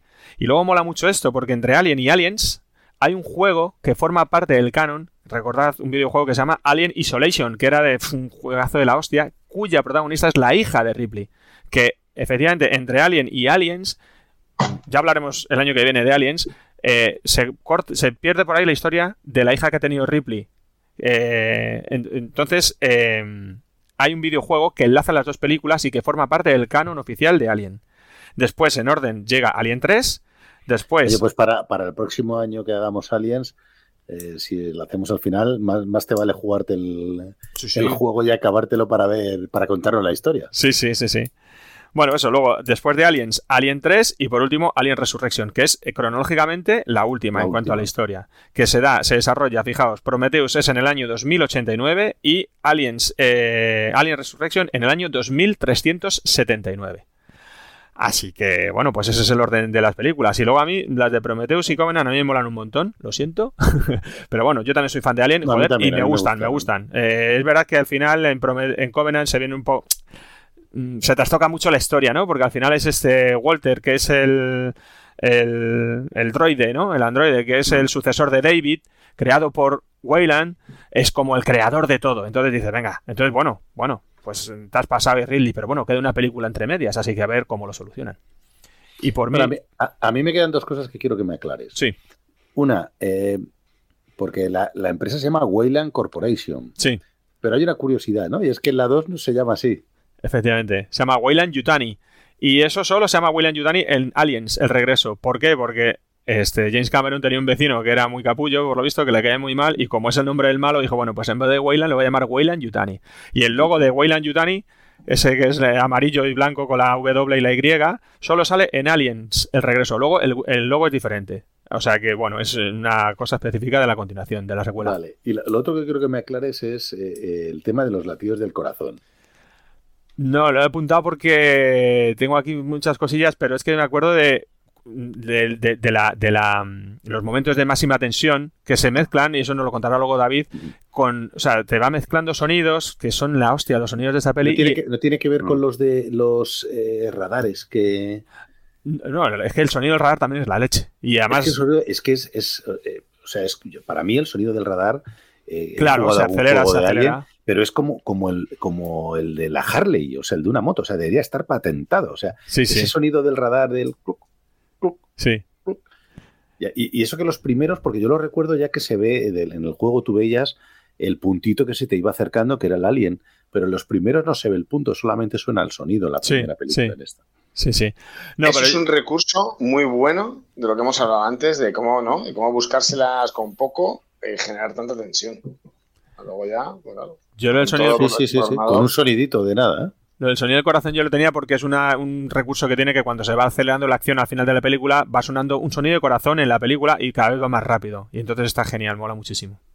Pero de la película de fondo, ¿te refieres? Sí, sí, de fondo, de fondo, como efecto de, fondo. sonido. Sí, sí, sí, y mola un montón. Porque lo estás viendo y dices, hostias, casi parece que sea mi propio corazón que yo me estoy acelerando al verlo. Eso es, es un, un sonido real, que era lo que yo, Sí, sí, tenía sí, sí. entendido, que era un sonido real que está de fondo en la película, que tú ni te enteras, eh, tienes que forzarte y de repente, hostia, que se está acelerando Sí, sí, y es porque sí. Estás, eh, lo estás oyendo así. Y por cierto, perdona, Seto, esto que dices de los sonidos del, del radar, me acuerdo del videojuego de la Play 2, que no es el Alien Isolation, sino el otro que había, tío, que molaba un mogollón, mo- mogollón, porque estaba el radar abajo a la derecha y tú te ponías a jugar, igual, apagabas las luces, te ponías ahí en la tele y empezabas a jugar, tío, ibas por el pasillo, además de la Play 2, ¿eh? Que fíjate cómo estaría hecho. Pero molaba muchísimo, ¿sabes? Y tenía el Los, pipi. los gritos pipi, que habremos pegado ahí. Joder. Tipo Doom, ¿no? Ahí. Sí, sí. Y, lo último que digo, que ya estoy acabando.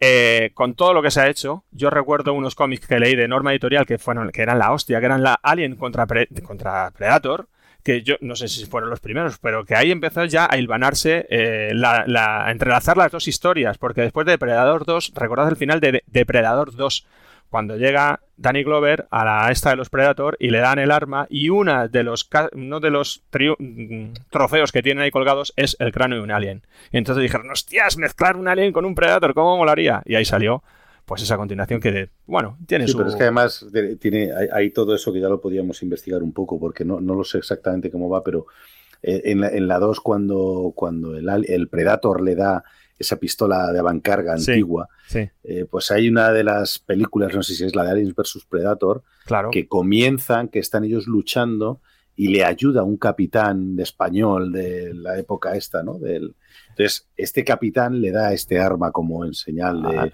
al que es el como, el, sí, en, en el Alien, en el Sí, sí, sí, sí, sí, sí, sí, pero Entonces- es posterior. Cuadra un poco, cuadra un poco con que él le devuelve luego el arma, ¿no? En esta, en Enlaza. este Predator 2.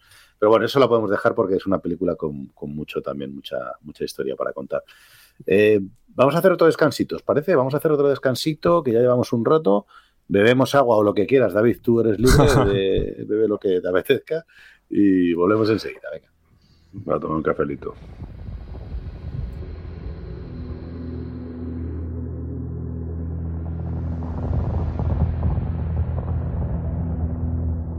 Final report of the commercial starship Nostromo.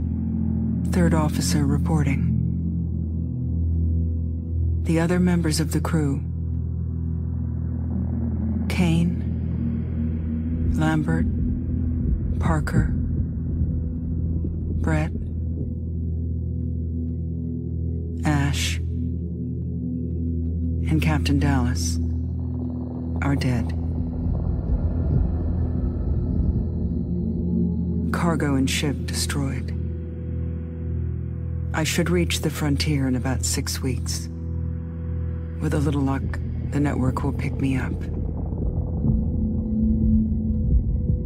This is Ripley. Last survivor of the Nostromo. Signing off.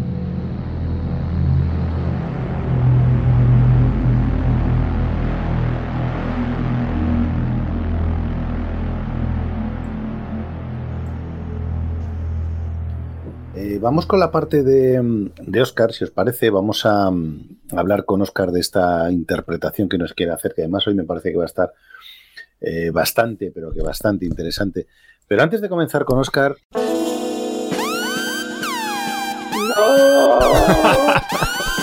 traspiés del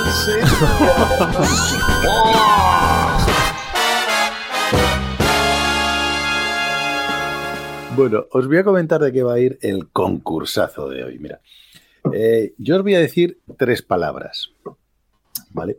Y me tenéis que decir de qué película eh, estoy hablando, ¿vale?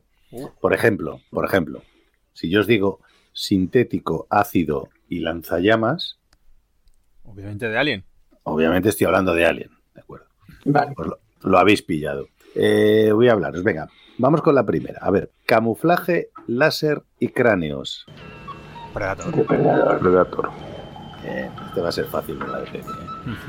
Venga, segunda, lengua, lengua, dientes y plastelina. Cortocircuito. Plastilina. Sí, plastelinilla y lengua, dientes y plastelina. Eh, tiburón. No. Venga, otro, otro. Venga, decid, venga. decid. Vamos, chavales. Joder, es que no se me ocurre nada. Va de negro, venga, va de negro. ¿De negro? Batman. Tiene que ver la lengua, los dientes y la plastelina. El Veno, cuervo. Ah, Veno. joder, Veno. Veno. Madre mía. ¿Y por qué la pla- Ah, plastilina, madre mía. Bueno, porque parece así plastelina. Venga, siguiente. Peludo, rugido y ballesta. Tiburón. Sí. Chihuahua. Venga, sí, Star Wars, sí. Venga, siguiente. Eh, ojos grandes, ¿vale? Gran cerebro y casco cúpula. ¿Y? Casco cópula. Cúpula, casco Ah. cúpula. Un casco así de cúpula, un gran cerebro y unos ojos muy grandes. Black in Ben. No, eh, Attack. Mars Attack. Mars Attack, esa Ah, es. sí, perfecta, sí. Venga, a ver esta. Guapo, bueno y bolas. El desván de Coreander. Sí, la verdad es que ahí esto podríamos entrar perfectamente. Sí. Bolas, guapo y bueno. Bolas. O sea, bolas. Guapo y bueno. No sé. Goku. Bolas. Go. Imagino, imagino que habéis deducido que estoy hablando todo de películas de extraterrestres. Venga. Bolas, Ah, guapo y bueno. Starman. Starman. Eh, vale, vale, la bolita yo- esa. ¿Y quién era guapo? Hombre, era guapo, Eso, hombre. tipo guapete, era. Sí. Venga, a ver, una asesina guapa con un pelazo. Species. Species.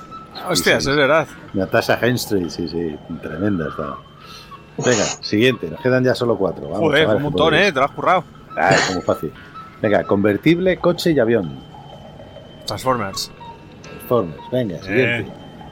Nieve, cambia forma y sangre. Transformers 2. Cambia forma y sangre. Nieve. La del Alien también está, sí, pero que. Todas son de Alien, joder. Ya, pero la que estaba en el. eh, Ah, La que luego- estaba en la nieve, dices. Estaba la nieve Sí, sí, que- esa, que- esa. que cambiaba Y que cambia de forma. Que era en un poblado allí, ¿no? Sí. Que tiene sangre. sale Coño, la sangre. cosa. La cosa. Joder, la madre cosa, mía, por eso, favor. Madre mía, Joder. Dios mío. Joder, ese qué, qué difícil lo pone. Joder, desacertando No me todas. salía el nombre de la cosa. sí. Venga, insectos, platillo y galaxia. Starship Troopers. Ah, pues podría ser, ¿eh? Ah, esta es la de. Platillos. Joder, sí, hombre, sí, la de. De tapas. No sabemos. Nos has pillado, Seto. No, hombre, no. La habéis dicho antes. Transformers 2. Sí, una que ya salió en un traspiés anterior. Men in Black. Ah. Venga, la última ya, ¿eh? La última. Es acuática, profundidades y submarino. Avis. Avis. Magnífico, Ed Harris. Bueno, bueno. Pues nada, hasta aquí, hasta aquí. el- ¿Cómo hemos quedado? El- bueno, habéis ganado, habéis ganado. Tendríamos que hacer un ranking de, de, de- de traspiés. Hay que darle un fondo a esto, de, ¿no? De, a ver, al final de temporada, el que más ha ganado, el más ha ganado el que Bueno, menos. eso, puede- eso estaría bien que, la- Sí. que los que nos sigan en, en Twitter y en, en Instagram y en nuestras redes, que podía ponernos ahí. Oye, me ha gustado más. Pues eh, sí. Venga, todo aquel que, que escuche los traspiés, que puntúe cuál le ha gustado más. Pues el de, el de Alien es una mierda. El de no sé qué, mola un montón. eh, Me gustó mucho el otro. y dale, que nos lo vayan poniendo y así podemos ir haciendo alguno más, más de ese estilo. Bueno, vamos ya a meternos un poco en cintura. Ya os he espabilado un poquito, que estabais medio dormidos. Venga. Eh, Oscar, eh, arréale tú, venga, cuéntanos un poquito eh, tu Pues qué cuento, qué cuento, sí, qué cuento yo esta noche. Sí, porque Joder, vienes, no sé, vienes con poco tienes- contar. Vengo con, vengo con poco de contar, sí. Bueno, Pues- pues, ¿qué cuento? Empieza por el principio, sin Ah, vale, lejos. ya. Bueno, ya hemos hablado muchas cosas porque lo, lo- lo hemos comentado al comienzo del programa, que alguien tiene mm, eh, tantos aspectos que comentar que, bueno, pues... Y bueno, planteo un poco, voy a recoger muchas cosas de las que ya hemos estado hablando y voy a intentar dar una explicación de cosas que a veces se quedan un poco en el aire con alguien, ¿no? Y partiendo un poco de, de la idea de que en Estados Unidos en su cine a veces hay cierta falta de... Bueno, lo decís antes, ¿no? Con la ciencia ficción, que parece que se ha acabado ya, que se ha secado la fuente de la ciencia ficción Las ideas, ¿no? las ideas o bueno pues además muchas veces parece que el propio cine de Estados Unidos roba ideas lo veíamos con Evasión y Victoria con esa trama que hacen suya que es de la Unión Soviética o la propia Disney que ha fusilado a los hermanos Grimm así que vamos a ver un poco pues cuáles son eh, bueno pues eh, el punto de partida y hacia dónde queremos llegar Venga, Pero en general, Y- o. ¿Cómo? Eh, ¿De la historia de Alien? no de Alien de Alien la película Aliens eh, en octavo pasajero en España Aliens, el espacio vacío en el resto del Alien. mundo. ¿no? Aliens es la siguiente, cuidado. Yo siempre me he liado con eso, la verdad. Pues Alien 1, Aliens, muchos. es muy fácil. es que ese día no estuvo en el cole. Singular, plural. Ah, tenéis que pensar que ya dentro del mundo de la medicina hay una patología que se llama como nombelitis, que es una. Es una. bueno, pues que uno confunde nombres y cosas así. Bueno, Venga, pues cuéntanos, cuéntanos cosillas. cuéntanos Bueno, cosas de la apariencia, por ejemplo. Voy a, ir- voy a ir de- reco- voy a ir recogiendo un poco cosas que ya hemos comentado, ¿no? De, de esa importancia de los efectos especiales de Alien o de, Venga, Y comentaba yo anteriormente de cómo eh, Alien es el canon estético. Yo veo de alguna manera que, por un lado, está 2001 Odisea en el espacio, que es como además una estética como muy limpia, y que luego, a partir de ahí, empiezan a sucederse una serie de películas relacionadas con la ciencia ficción que tienen características en común que tienen que ver, que lo habéis dicho también antes, ¿no? con, con la sociedad. Y hay tres películas que formarían parte de, del- de ese canon estético, por eso al final, cuando hay otras películas relacionadas con la ciencia ficción, pues eh, el espejo en el que se miran es el, el que aparece en estas tres, ¿no? Y estas tres serían, por orden cronológico, primero Star Wars, bueno, primero estaría 2001 Diseñar el Espacio, luego fue tal el impacto visual y estético que tardó cierto tiempo en salir algo parecido, y luego aparece, pues eso, lo que es eh, Star Wars, lo que es eh, Alien, y otra que no hemos hablado hoy, pero que ya también hemos dedicado un programa, que es Blade Runner, que es una estética un poco parecida y que, por ejemplo, puede aparecer en, en otras como Desafío Total, porque no vosotros también en Desafío Total os recuerda un poquito a esta estética de estas otras películas. Bueno, porque es lo que decía antes, mágico, ¿no? Yo creo que es un poco eh, decadente, ¿no? Un poco, pues, eh, pobre, ¿no?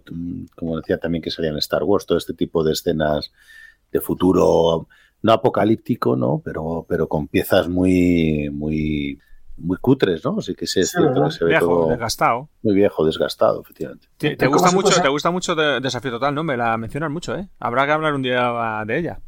Bueno, a mí que me gusta mucho esa película, esa Efecto Tal, la verdad.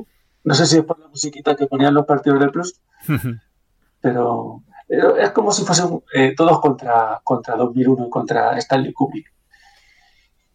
Bueno, otro de los aspectos que también quería un poco recoger de lo que habéis ido diciendo es eh, hablar un poco más de, de Ridley Scott, que al final, pues, lo habéis comentado, ¿no? Que es eh, Alien es su segunda película y estamos, pues, con una película completamente fascinante.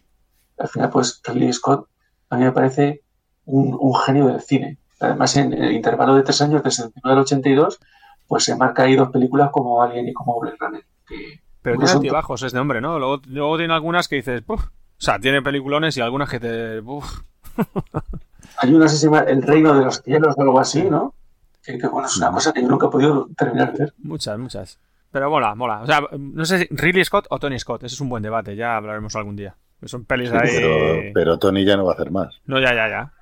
Bueno, hay yo creo que varios logros que se pueden atribuir a, a, a Ridley Scott. Uno lo habéis comentado ya, ¿no? Pues lo de esta estética que, bueno, pues que marca un poco el, el canon, pues eso, la nave industrial de Nostromo, los trajes espaciales, no sé, pues un poco todo, todo este tipo de cosas que consigue un, un ambiente, pues, muy claustrofóbico y, y- y perturbador. Eh, una cosa que me parece interesante es que, lo habéis dicho también, ¿no? la monstruosidad de- del espacio, porque el espacio físico de los escenarios, porque todo es un escenario en, en la película. Eh, si se ven, por ejemplo, en, en YouTube que hay documentales sobre el making of, pues se ve pues, la que montaron, que realmente construyen a escala la nave. Sí, sí. Pero el, el interior es, es mínimo y no se puede mover muy bien. Entonces, pues, parece ser que había problemas a la hora de, de grabar con la cámara porque tú no, no se podían montar por el espacio un raíles, por ejemplo, para hacer un traveling. Y al final eh, hay tan poco espacio que se ve obligado a grabar con la cámara, pues o desde abajo o desde arriba. Y además también cuando persigue o cuando hay una cámara en movimiento, la cámara va al hombro y que, como decís antes, cuando eh, sale un corazón que palpita y que parece que es el del propio espectador, pues esos movimientos de, de cámara tan bruscos que es con la cámara al hombro, también genera un poco de esa ansiedad o, o incide de alguna manera pues en, en ese miedo que es tan peculiar de la película. Que a mí, por ejemplo, me parece como luego que eh, era un problema mm, del espacio donde se grababa, que lo soluciona y que luego es una característica de las películas de terror, ¿no? De, pues yo qué sé, no sé cómo se llama esta película que eran las brujas que se encerraban que iban, eh, había como una tienda campaña. El proyecto de la bruja de Blair. Sí. Bueno, pues de alguna manera está en esto. Oye, perdona, no, perdona. Esto de la Steadicam, esto de llevar la cámara colgada, es- yo... ¿Sabéis en qué película fue la primera en la que se utilizó? En Rocky. Bien, bien, en Rocky, tío, cuando sube por las escaleras, macho. Que eso era una revolución, ir grabando a la vez de- del movimiento Pues- del actor. En Steadicam. Steadicam, efectivamente. Pues a Rocky- mí la, la- la- la a esta, claro. utilizan, la utilizan muchísimo en Gladiator y, y yo creo que ya lo comentamos el día de Gladiator, la vi en primera fila y cuando Ya. sale la Steadicam en las batallas me mareaba y me, vamos, o sea, Mm. era absolutamente insoportable. Luego ya, bueno, la vas aguantando, pero, pero verla en el cine me parecía insoportable. Sí, la eh, odio, la Steadicam, que. En Gladiator es, mar- es- sí que te marea, pero en Rocky está espectacular. Y aquí Claro, Rocky, sí, pero tampoco abusan, pero en las películas Claro, claro, ahora una es- temporada que es que, que, que en todas las películas la veías constantemente, todas las batallas, todas las peleas, una pelea de puñetazos, se utilizaba Mm. la Steadicam que te metían prácticamente para ver los pelos de la nariz del tío, cómo le daba el puñetazo y se movían, y te sacaban totalmente. Decías, hostia, me estoy mareando, Mm. macho, o sea, me, me- quítame de aquí la cámara, quiero Mm. ver la hostia, pero quiero ver cómo le mete el puñetazo, pero no, no, no quiero entrar en sus poros, ¿sabes?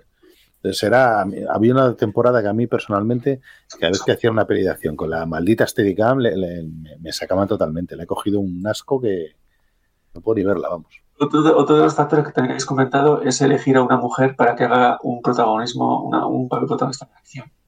Y además una mujer eh, inteligente y resolutiva, nada que ver con muchos papeles de mujer de, de otras películas, ¿no? Este es un poco el cóctel que hace de ese cuento de terror que decís antes, ambientado en un espacio cósmico, pues una película como, bueno, irrepetible. Y bueno, pues partiendo un poco de esto, vamos a ver cuáles son las fuentes de Ridley Scott, que ya hemos comentado también algunas, ¿no? La primera de ellas, pues ya lo habéis dicho, es, es Joseph Conrad, es esta novela de, de Nostromo. Y un debate interesante sería si Alien es una versión de la propia novela. Hay, hay eh, relaciones entre una y otra.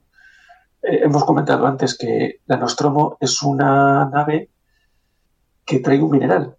Bueno, la, eh, lo he comentado antes en la novela, el meollo está en cómo, gracias a la explotación de una mina de un país hispanoamericano, la explotación llevada a cabo por el mundo anglosajón, eso es capaz de llevar eh, la riqueza al mundo hispano y gracias a esa riqueza se producirá la democracia y por lo tanto la libertad de todos. Y para eso es necesario el empleo de la violencia, que es lo que encarna Nostromo, que es un personaje bastante, bastante siniestro. Así que bueno, pues es similar, ¿no? Lo que pasa que en el caso de Alien sería como una única, una única parte. Entonces, como decía, Nostromo es un hombre sin escrúpulos y además hay una especie de relación entre Nostromo, madre, un personaje, y Ash, que están eh, entre sí conchavados. Que recordemos que Ash es el oficial científico que tiene como misión capturar a la criatura. Pero es que, o sea, eh, es que no he contado el hilo narrativo porque ya me he extendido mucho en hablar de detalles, pero luego la película Aliens no empieza, no, no encaja bien con esto. Pues se nota que es un cambio de director y que es un poco un cambio de, de todo, de, de peli terror a peli acción, de un alien a muchos aliens, de tal. Entonces eh, se nota porque, si recordáis, la película Aliens empieza con que Ripley ha llegado a la Tierra y entonces no creen su versión. La propia Wayland Yutani, en ese caso, Wayland, no cree lo que está diciendo en plan, pero ¿qué dices? No sé qué, pero o sea, que te encontraste, no sé qué, no, venga, y no la creen y le quitan el, ¿cómo se dice? La, la licencia de vuelo. pasaporte. Eso es, sí, para que no pueda pilotar más, más, más naves y no sé qué, no sé cuántos, porque le ha ocasionado a la compañía una pérdida de la hostia. Y luego, como en ese mm, asteroide LV-426, donde pasó todo, la propia compañía Weyland ha montado una colonia porque piensan que ahí no hay nada, y empiezan a salir aliens, la llaman y dice, oye, tienes que venir. Y dice, ah, sí, ahora no, ahora me creéis. O sea, después de, o sea, pues ahora no voy. Entonces, bueno, eh, a lo que voy, que la propia compañía Weyland tenía previsto en esta película 79 traer el alien a la Tierra, pero luego la película Aliens no le hace bien la historia. Hay que, preguntarse por qué están programados para traerse al alien y si seguimos jugando con ese vínculo con el Nostromo personaje de la novela Nostromo, pues de alguna manera eh, Alien sería un elemento clave para proteger la mercancía en el país, en el planeta en el que se está llevando a cabo la explotación de ese mineral. O sea que Alien sería el Nostromo de la- del, mundo espacial. por El alien, el bicho, dices. El alien sí, el bicho. Un bicho que tiene, compañía- tiene, tiene luego un nombre que es xenomorfo, ¿no? xenomorfo que igual son cosas que se nos explican a continuación. O sea, tú no sabes. O sea, por ejemplo, nosotros vemos al alien en la película Alien y tiene forma de hombre. Pero luego en Alien 3 vemos que puede tener otras formas. Si se mete dentro de un perro o de un buey, según se ve la versión extendida o no, tiene cuatro patas. Entonces, se le, o sea, dependiendo del huésped al que se le pegue el, el facehugger, el abrazacaras, sale el alien con una forma o con otra. Y, y en Prometheus se nos explica, y esto ya sí que se nota, que es Ridley Scott el que retoma su propia historia, que es todo un arma biológica. O sea, los, los ¿cómo se llama? Los, ¿cómo se llaman? Los ingenieros, Arquitectos. los, los arquitectos, lo que están haciendo en Prometheus es... arquitectos no ingenieros. creo Los ingenieros, eh, bueno, sí, los tíos estos gigantes. Cementeros. Los acereros lo que tienen es un arma biológica que es precisamente esta sustancia que lo que crea es un eso pues un bicho que efectivamente pues lo que dice no me tiene todo el sentido que, que se pueda que pueda ser utilizado como una herramienta en este caso de protección de la, de la mercancía ¿Y qué es lo que crean? ¿El bicho o el líquido este o las células estas que están en líquido negro? el bicho o sea el líquido o sea el, el arma química es el líquido que lo que te hace es introducirte el pues eh, o sea el El- líquido el mal. el mal que luego al final en Covenant sale que no que es el David el que ha creado todo o sea al final dice venga entonces bueno a ver si con esta tercera nos lo explican un poquito mejor Mm. Pues viendo el, el documental que se llama Miedo desconocido del año 2003, que es el making of de Alien, A mí me llama mucho la atención la presencia de Dan O'Bannon en todo el set, que además lo recalcan en muchas ocasiones, que eh, se contrapone un poco a la visión de Ridley Scott, que está solamente mirando por su cámara y ni habla con actores, ni habla con Giger, ni habla con nadie. Y bueno, pues buceando un poco en, en, En O'Bannon. en, en porque me llama la atención si es algo habitual que alguien como el guionista tenga tanta influencia y tanto control en todas y cada una de las escenas para ver que todo está bien. Porque bueno, también recordemos que eh, eh, O'Bannon, aunque no es un recién llegado de la ciencia ficción, eh, había participado en Star Wars eh, trabajando en animación por computadora y además en el año 74, junto con John Carpenter, hace una película que se llama Dark Star, que es una especie de contracrónica o de, de, ¿cómo se dice esto?, de sátira de 2001. Sí, es, mm, una película un poco cómica, digamos, sí. Sí. Y ojo, qué bueno esto de animación por computadora en Star Wars. en el año 77, ojo, eh, 77, 80, 83 son las películas de Star Wars. Flipa. Pero claro, alguien con tan poco bagaje es llamativo que tenga tanta incidencia en el rodaje, ¿no? O- otro que, del que ya también hemos hablado es de, de, de Moebius. Ese es un ilustrador francés que pertenece a una tradición que se llama las tiras dibujadas. Es un poco esta tradición de, Tintín, de Asterix. Bueno, está un poco dentro del mundo del, cómic. El caso es que este hombre, cuando eh, ilustra, dibuja eh, cómic, o historietas o novela gráfica relacionada con la ciencia ficción, adopta el, el, seudónimo de, de que lo toma de un matemático alemán, August Moebius, que tiene una cosa muy curiosa que es la cinta de Moebius, que es una cinta que si tú empiezas caminando y sigues siempre la misma dirección, acabas en el mismo punto, pero en lugar de estar arriba, estás abajo. Es como una especie de confusión entre la realidad y, y la apariencia, ¿no? Y eh, de nuevo, al igual que había trabajado Bannon en Star Wars, eh, también hay una relación entre Moebius y Star Wars. Y es que cuando se estrena el episodio 4 en París, eh, George Lucas no invita a ningún director. Al que invita es a, Moebius, reconociendo de alguna manera la influencia que él ha tenido de- del propio Moebius. Y incluso en, la- el episodio 5, en el periodo contraataca, eh, el homenaje a Moebius es claro porque hay un fotograma que está cargado de este cómic que habremos hablado ya alguna cosa que es el de Come Tomorrow. Y cómo mola las ilustraciones de este tío, ¿eh? Es que está- son chulísimas, tío. ¿eh? Tantísimo mi- ni- mini detalle de todo, que mola un montón, tío. Súper barroco. Cómic barroco. Eh, de hecho, porque The Long Tomorrow es una historia de 16 páginas. Se supone que es la obra más influyente de la ciencia ficción. Eh, incluso cuando Ridley Scott está haciendo Blade Runner, no puede contar con Moebius. Y está trabajando con otros artistas que están un poco eh, mm, atascados con respecto a cómo sería ese Los Ángeles del año 2019. Y ya Ridley Scott le da el, este, el de Don Tomorrow y dice, pues lo quiero así. Y de hecho, si cualquiera le echa un vistazo al cómic, pues recuerda mucho al mundo este de, de Blade Runner. Y, una cosa, ¿qué, qué ambientación preferís? ¿Blade Runner o Alien? Otro contrapié. Mm. Mm. Yo Alien. Ahí lo, ahí lo dejo. Es sí, que ahí Alien- lo dejo de la Alien- mesa. Alien tiene. Alien, pues. Venga, decid, sea-. Venga, fácil. Quizá Alien también, porque Alien. le- la ambientación en, en las dos películas tiene mucho que ver, pero en Alien es brutal eh, la inmersión que hace. A mí ya te digo que, que desde la primera vez que la vi, la ambientación de Alien es, es lo que hace que te metas en, en el espacio con ellos, o sea, hay que sufrir lo que sufren ellos. Venga, dos Sin embargo, en Blade, en Blade Runner eh, no deja de ser un, un poco, es un cyberpunk ahí que, bueno, pues que es un Cyberpunk. poco más, un cyberpunk. Oh, Si es que da un curso de inglés esta semana. ¿no? Ajá, ajá.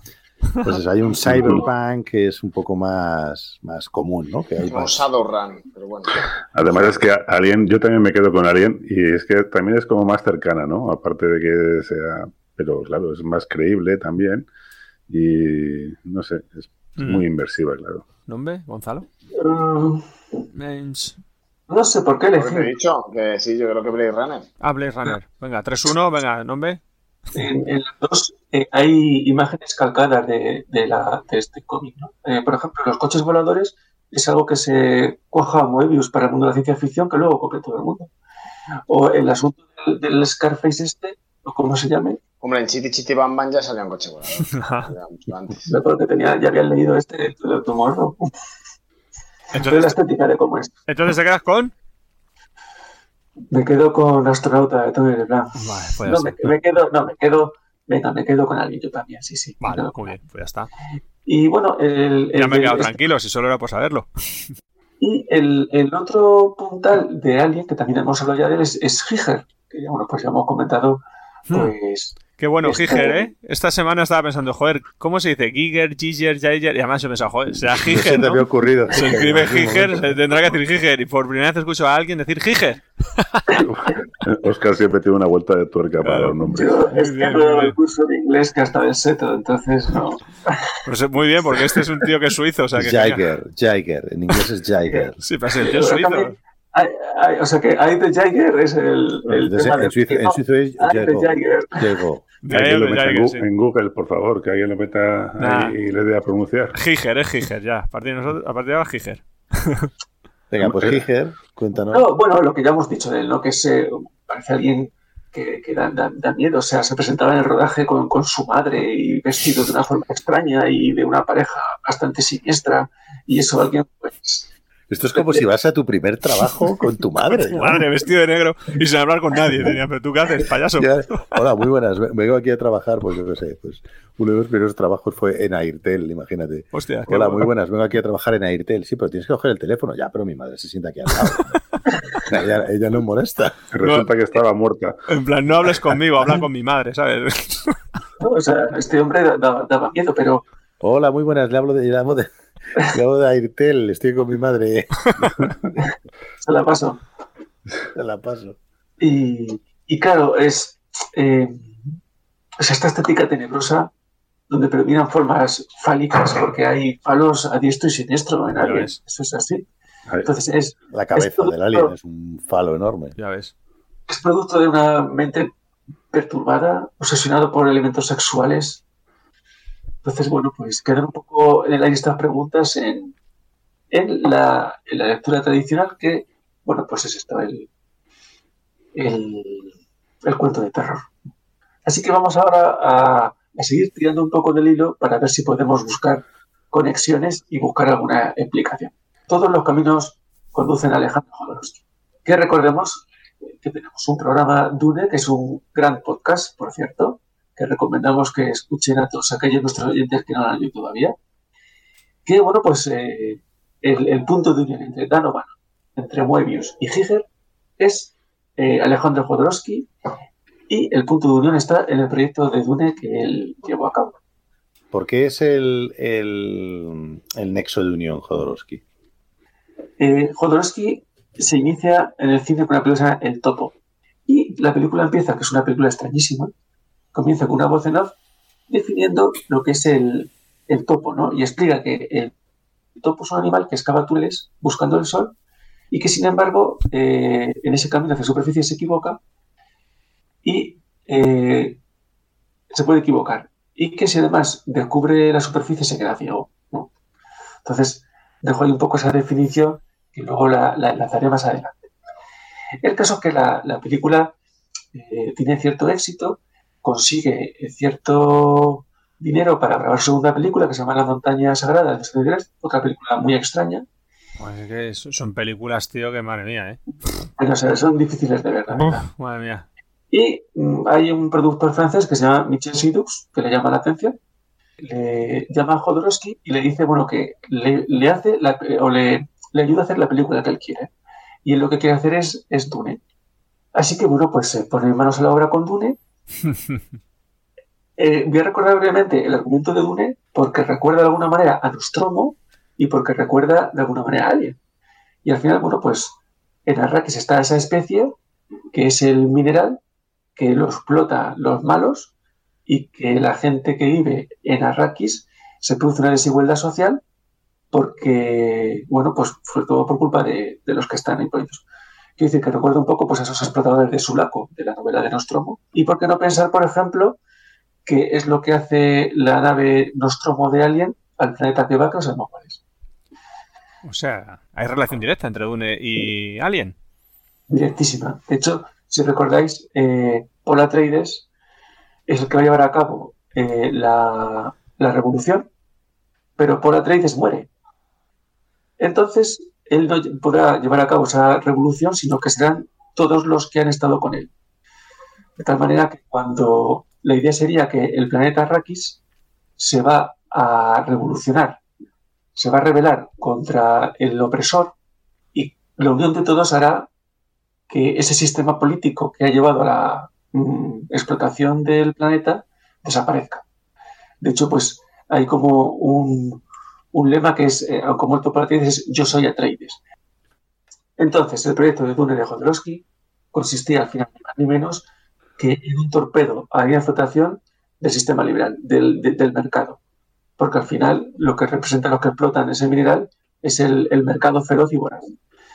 Bueno, es, eh, es una misión incluso espiritual la que plantea con Dune y sus colaboradores no son simples colaboradores, sino que son lo que él llama guerreros espirituales. O sea, necesita guerreros para llevar a cabo pues una película que es más que una película. Porque consiste en destruir la, cómo se entiende la realidad para construir una completamente distinta. ¿Para construir el qué? Una nueva distinta. Pues en este caso, por ejemplo, puedes eh, destruir desde el arte la visión del mundo liberal para construir una sociedad nueva basada en otro tipo de sistema y de relaciones socioeconómicas. ¿Quiénes son sus guerreros espirituales? Bueno, pues entre ellos están Moebius, está eh, Dan O'Bannon y está también, pues, Giger. Pero perdona, Sin embargo, sí, sí. perdona, perdona. O sea, todo esto de los guerreros espirituales y todo esto es una rayada del, del Jodorowsky de la hostia. O sea, porque además en el documental de Dune de Jodorowsky, de Jodorowsky que comentábamos, sale propio este Jodorowsky diciendo el proyecto que tenía, que era la hostia, por lo que tú estás diciendo, ahí dándole una profundidad de la leche. Pero yo me alegro de que no se hiciera su peli porque hubiera sido una rayada. El Dune de Jodorowsky, o sea, es un Quiere mito hacer una actriz, una actriz cagando, ¿no? haciendo Con caca. 100 tíos cagando. sí, sí, ¿eh? ahí en, en pantalla, pues como estas del topo y la montaña mágica, esa que ha dicho, no, es que son películas que dices, mm, ¿qué es esto? Pasa que luego mola más el documental y toda la historia que te cuentan y todo el trasfondo que el tío, lo que tenía en la cabeza, que, que se haya que se haya plasmado. O sea, yo me mola que no se haya hecho ese Dune. Bueno, pero sin entrar en si se hizo o no se hizo, sí que hay una vinculación muy directa en el proyecto de O'Bannon y de Moebius, Claro. que incluso va, va más allá, o sea que no, para ellos no era un encargo más, no era un trabajo más, sino que, bueno, pues que igual que Jodorowsky intenta convencernos con esa profundidad que la película no hubiese tenido, al final yo creo que a O'Bannon o a Moebius les convenció. ¿Y Giger estaba también en ese proyecto o no? Giger estaba también. Giger también. Y además, eh, porque uno de los lugares comunes es afirmar que el de Long Tomorrow nace en el, en el tedio, en el aburrimiento de la demoración del proyecto de Dune. Perdona, Bueno, y- De Don Tomorrow, que es el cómic de Moebius, ¿no? Sí, que Y- se- además es una novela negra eh, en el futuro, porque juega con la relación con la novela de Raymond Chandler, El largo adiós. Y aparte ya también estaba Dalí y... ¿Cómo se llama? Sí, Eh, lo he comentado antes. Pink Floyd. Lo he comentado antes, con, con Dalí está la conexión con Giger. Mm. y para ver un poco que era un proyecto mm, que era realizable, porque siempre se habla un poco, bueno, pues que la sobrada de contar con Dalí o la fanfarranería, o... pero bueno, más allá de ese tipo de cosas, lo cierto es que le pone en contacto con Giger y que Giger es el encargado de desarrollar la parte de los malos. De hecho, la... la- los malos son, los, son la compañía, cuidado. No, no, el alien no es el malo, pero sí, sí. No, no, no digo en Alien, digo en Dune. Ah, en Dune, perdón, perdón, vale. Sí, o sea, que Los Harkonnen. De, de, pues eso, de, de la villa de los Harkonnen. De hecho, la imagen, la, ca- la parte de arriba de la casa de los Harkonnen es la cabeza de Alien. Es Sí. decir, que, Que sale en Prometheus. que al final, todo esto que he comentado antes, que se utilizan muchas cosas que estaban para Dune, Mm, se hacen para Alien. sí. Para Alien ¿Qué quiere directamente porque está Giger trabajando con ellos. Y luego para, otra, para otras pelis también. Pero para Alien directamente, claro. Y seguro Pero- que Giger era un chico normal antes de conocer a Jodorowsky. Sí, seguro. Se le- no, se pero- convirtió él a guerrero espiritual. Pero lo que, lo que quiero decir es, eh, lo, o lo que planteo es, traicionan a Jodorowsky, ¿El porque qué? al final, pues si traicionan a Jodorowsky y el proyecto Dune o no. Lo venden simplemente como una mercancía, que es un concepto completamente distinto del cine, el de Dune, con respecto a la ciencia ficción que hacen los Estados Unidos. O sea, tú piensas que ellos eh, han traicionado ahí a, a Jodorowsky y se fueron con Ridley Scott a Sí, yo- hacer algo parecido sin llegar a. Yo lo que planteo es si hay traición o no hay traición. Entonces, para mí, eh, no hay traición, sino que alguien es la venganza de Jodorowsky.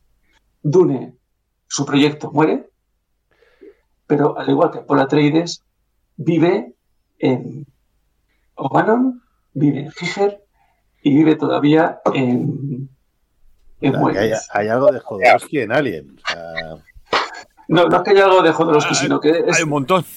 Es, es la propia venganza de Jodorowsky. Entonces, eh, lo comento antes, ¿qué es el alien? Bueno, pues el alien es, es Nostromo, que es al final un capataz. ¿Qué es lo que simboliza? Pues simboliza lo más feroz de- del mercado. Al final, pues imaginaros que él va a este planeta, que te vas con el alien, y el alien va a matar a diestro y siniestro a toda la población local. Entonces, ¿qué habrá en este planeta en el que está la Nostromo trayéndose 20 o 200 toneladas de millones de toneladas de este planeta? Bueno, pues habrá, habrá conflicto. Habrá una población local, unas élites locales que están conchavadas con la empresa que les da dinero y mientras habrá una desigualdad social y habrá siempre pues una, bueno, pues eh, una- un conflicto. ¿Para qué quieren a alguien? Bueno, pues para acabar con el conflicto y todas las posibles eh, rebeliones que haya. Es decir, le- le- les da igual eh, a quien maten. ¿Qué es lo que hacen estos tres? Lo meten en la propia nave y matan a todos. ¿A quién salvan?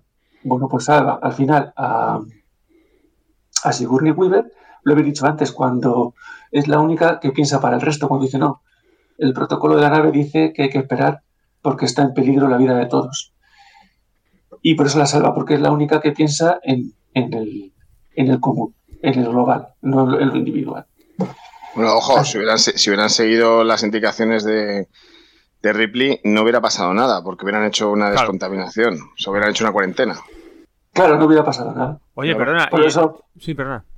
no, que por eso la salva, porque es la única que piensa en todos, no en ella. ¿Y, y qué transporta la Nostromo entonces? Un mineral que está ¿Cuál, cuál, explotando, no se sabe. Bueno, pero. Coño, si, Pues, por ejemplo- si hay conexión con Dune, ¿cuál será? La especie. La especia. Eso es, eh, pensaba que eh, ahí, es ahí. Ahí está la conexión. Lo que trae Nostromo puede es la especia, tío. Es la especia. Así que son Jodorowsky. Pues a mí me ha gustado, ¿eh? a mí me ha gustado la idea. ¿no? No sabe nadie. Claro, joder, está de puta madre. Está de, puta De hecho, eh, la, la ciencia ficción se monta sobre un tipo de ciencia ficción que quiere decir otra cosa distinta. O sea, Alien no es un cuento de terror, sino que es una venganza. La venganza de los guerreros espirituales de Jodorowsky, donde coge y dice, os van a dar por culo. Y lo hace con el Alien. Pues buena señor. Pues eh, empala una, bueno, pues no deja títere con cabeza. ¿no? Jodorowsky. Pues, pues sí, yo estoy con, con David. Ha estado, la verdad es que ha sido bastante, bastante chulo al final cómo ha sido hilando todo y cómo, cómo nos hemos quedado con, con un, un factor externo con el que lo contábamos, que era el señor Alejandro Jodorowsky, que ha venido y ha, ha plasmado eh, su venganza en, en la mismísima Alien. O sea, ¿quién se le iba a ocurrir? Eh, vamos, a, vamos a parar un segundo, vamos a parar un minutito, vamos a... mm, a, bueno, a, A un tragar todo de esto. agua. Sí, a no, vamos a comprender un poquito todo lo que nos ha dicho Oscar y volvemos enseguida. Venga, un minutito y volvemos. El desván de Coriander es un programa de entretenimiento y diversión. Sus opiniones son solo suyas y puede gustarte o no, pero siempre podrás contactar con ellos a través de Facebook, Twitter y el correo electrónico. El desván de Coriander arroba gmail.com. Suscríbete en iVoox para recibir las notificaciones de los nuevos programas.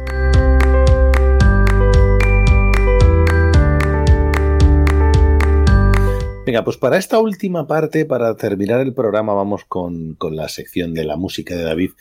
Eh, que bueno, que la verdad es que nos gustaría que nos contase algo sobre este compositor que, que, bueno, pues que no, hasta ahora creo que no ha salido en el programa quién es el encargado, ¿no? ¿A quién le encarga a Ridley Scott? Pues la estamos música? hablando de Jerry Goldsmith. Jerry Goldsmith es un, un clásico, ¿no? También.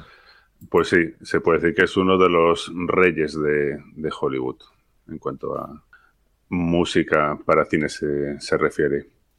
Hemos hablado de él cuando hablamos de. De Acorralado. Rambo. Acorralado. Bueno, una banda sonora, de hecho, la de Rambo, muy, o la de Acorralado, muy diferente a, a la que tenemos hoy.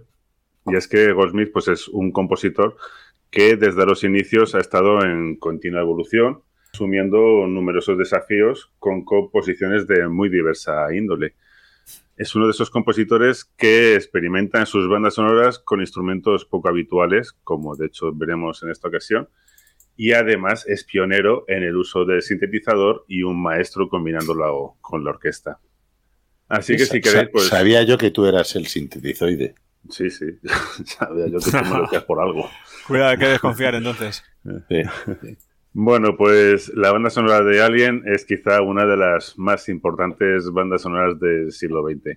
Alá, del siglo XX. Ahí es, ahí es nada. Joder. Hostia. Sí. ¿Y por qué? Cuéntanos, cuéntanos Pues por vamos qué. a, vamos a hacer un, un repaso y a ver si cuando terminemos también. Hostia, pues fíjate, creo que es una banda sonora que no se, no se me habría ocurrido que fuese de las más... Bueno, es muy inspiradora y es una banda sonora, pues igual que la película, a partir de, de lo que hizo Goldsmith, ha habido compositores que lo han, un- bueno, pues han, se le ha servido como inspiración. Goldsmith, el año anterior a esta película, había ganado un Oscar por la música de la profecía. Mm, Así que sí, también fue una apuesta fuerte por parte de la, de la producción contar con este compositor. Sin embargo, Jerry Goldsmith pues no fue la primera persona en la que se pensó. Se barajaron otros nombres. En un principio, Scott quería al músico japonés Isao Tomita, un compositor de renombre dentro de la música electrónica, también pionero en este género. Este había hecho una versión en sintetizador de la obra de Gustav Holst, Los Planetas, siguiendo curiosamente los pasos de su admirada Wendy Carlos, quien también, aunque no hemos tratado todavía ninguna de sus composiciones, sí que la hemos mencionado en alguna ocasión, ¿no? Es compositora de la banda sonora, por ejemplo, del Resplandor. Quien también se dedicó, Wendy Carlos, a versionar con gran acierto numerosas piezas de música clásica. Bueno, Habla- eh, hablábamos de ella el día de, de Blade Runner. También la de Blade. Runner, Sí. efectivamente, sí, hablamos también cuando hablábamos de, de Evangelis y, los sintetizadores. sí. Bueno, pues el estudio, sin embargo, no vio con buenos ojos la elección del inexperto compositor. Querían a alguien con más nombre en el cine y, bueno, se llegó incluso a barajar la posibilidad de contar con John Williams. Mm. Pero finalmente se optó por el oscarizado compositor por su trabajo eh, en la profecía, ¿no? Y por, por el nombre que había logrado gracias a su galardón. Fue lo que le faltaba ya John Williams, ¿eh? Entonces, haber hecho también Alien. ¿Sabes? Seguro que hubiera sonado algo diferente. Pues parecerá una tontería, pero eh, cuando, cuando empecé a ver la película de Alien, al principio sobre todo, eh, tiene ciertos acordes y ciertos momentos que me, que me recordaron a, a ciertos acordes de Star Wars. Sí. Sí, sí. una fanfarria. No Bueno. llega a ser una fanfarria, pero tiene ciertos acordes que sí que me recordaron a Star Wars. Pues todo esto tiene un todo esto tiene un nexo común que es precisamente lo que hemos mencionado la obra de Gustav Holst Los planetas que ha servido de inspiración para bueno para muchos compositores es una obra eh, pilar en, el, en la música de la música de cine y no solo en la música de cine también hay numerosos grupos de rock que se inspiran en esta obra eh, como bueno, Black Sabbath. Hablamos también de ello, creo que cuando hablamos de Gladiator, y es que Hans Zimmer tiene ahí un pleito también con, con la familia de Gustav Holst, porque el tema de la batalla, bueno, pues eh, si os animo a que escucháis esta, esta obra, es es súper parecido.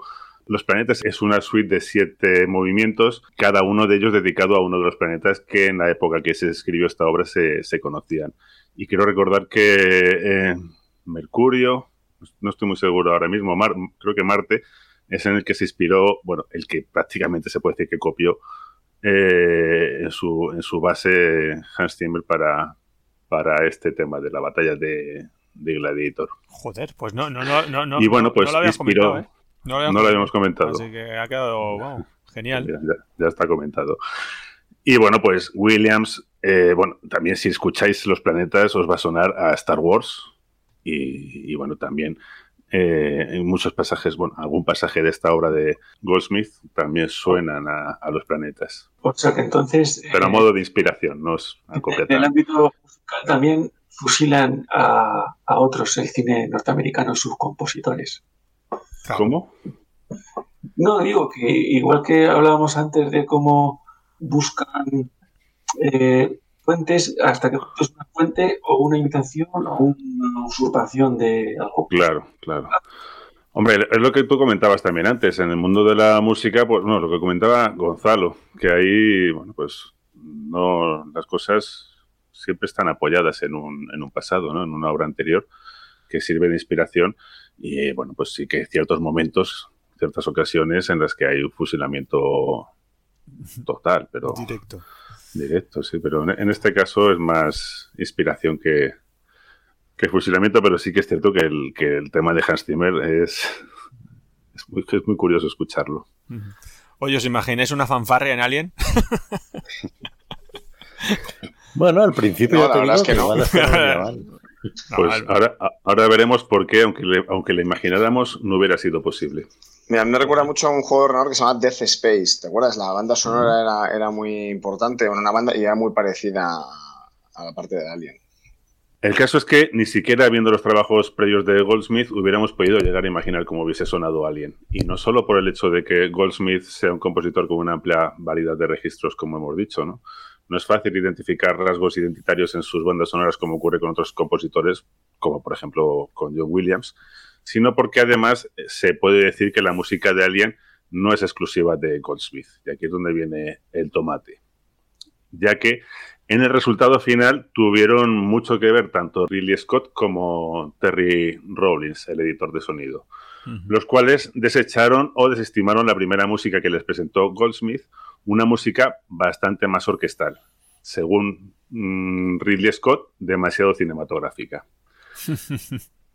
Qué bueno eso, ¿eh? Eh, que Sí. suena, suena mucha música de peli el otro día. ¿Qué quieres que haga? Pues ¿qué me has pedido? No te he entendido. ¿Qué estamos haciendo? Bueno, claro, efectivamente. Es que ellos buscaban algo más parecido a lo que nos encontramos en el resultado final, ¿no? Una música más atonal, minimalista y oscura, a diferencia de la música que, eh, Que le habían presentado. Goldsmith, ¿no? Algo que definiera más a su gusto lo desconocido, el espacio, el planeta y al monstruo. Eh, bueno, pues lo que había presentado Goldsmith contaba con estos rasgos, pero tenía momentos en los que se tornaba bastante más expansiva. En Alien se da una situación bastante poco común, y es que Rowlings y Scott cogieron la banda sonora de Goldsmith y se puede decir que no dejaron títere con cabeza. Literalmente la despedazaron. Gran parte de la música que compuso Goldsmith fue descartada. Pero además se pidió a Goldsmith que reescribiera algunos temas y varios fragmentos que habían sido compuestos para determinadas escenas se utilizaron para otras. Total, que después de marear al compositor, cogieron la BSO como si fuera una biblioteca musical y fueron cogiendo lo que les parecía y colocándolo donde ellos creían conveniente. Eso, eso Pero- con, con Vangelis no lo hizo Ridley Scott. no, totalmente, Como yo digo, totalmente distinto, ¿eh? Ya vimos como. Vangelis le iba pasando las escenas y él iba sincronizando. Y de hecho, la banda sonora de, de Blade Runner, la música de Vangelis es una música que, que vive fuera de la película y sin embargo la banda sonora de Alien es una música que si, si la escuchas fuera de la película, bueno, Mm. a ver, la banda sonora de la película, la que compuso Goldsmith sí que es escuchable, pero la banda sonora de la película pff, hay que tener paciencia, No, fuera de la peli, no, claro. no, no tiene mucho sentido. Y bueno, pues eh, la verdad es que sí que hay que reconocer que a pesar del destrozo que hicieron con esta música de- del compositor, pues el resultado final es bastante bueno. Eh, funciona muy bien dentro de la película, ¿no? Las decisiones que toman Rawlins y Scott eh, son casi siempre acertadas. Entonces no es un destrozo. Bueno, es un Una destrozo pregunta, de si- su si música. Goldsmith en ese momento se niega a firmar la, la banda sonora, ya no estaríamos hablando de que fuese suya, ¿no? Quiero decir, eh, hacen tantos cambios como para que, bueno, él al final admite que es suya, pero como nos has contado que es que casi contratar un experto ¿no? legal para aclarar este asunto. No, pero me refiero que es casi irreconocible lo que hacen Rollins y Scott, ¿no? Para, para Goldsmith. Irreconocible. No, no, no tanto como eso, porque de hecho sí que es cierto que cuentan con él para reescribir ciertos temas.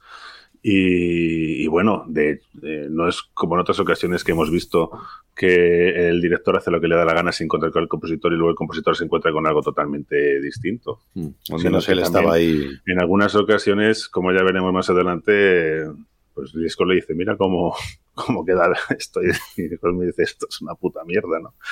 Joder, pero imagínate ¿eh? el otro diciendo. O sea, que, que es que la banda sonora queda de puta madre. O sea, que tenía razón Ridley Scott. Lo sentimos por Jerry. o sea, Sí. pero que queda perfecto. Bueno, claro, no hemos escuchado lo otro, lógicamente, pero joder, es que queda de puta madre. Son cambios que dices, joder, es que quedan mejor. Quedan diría- mejor, casi todos, sí.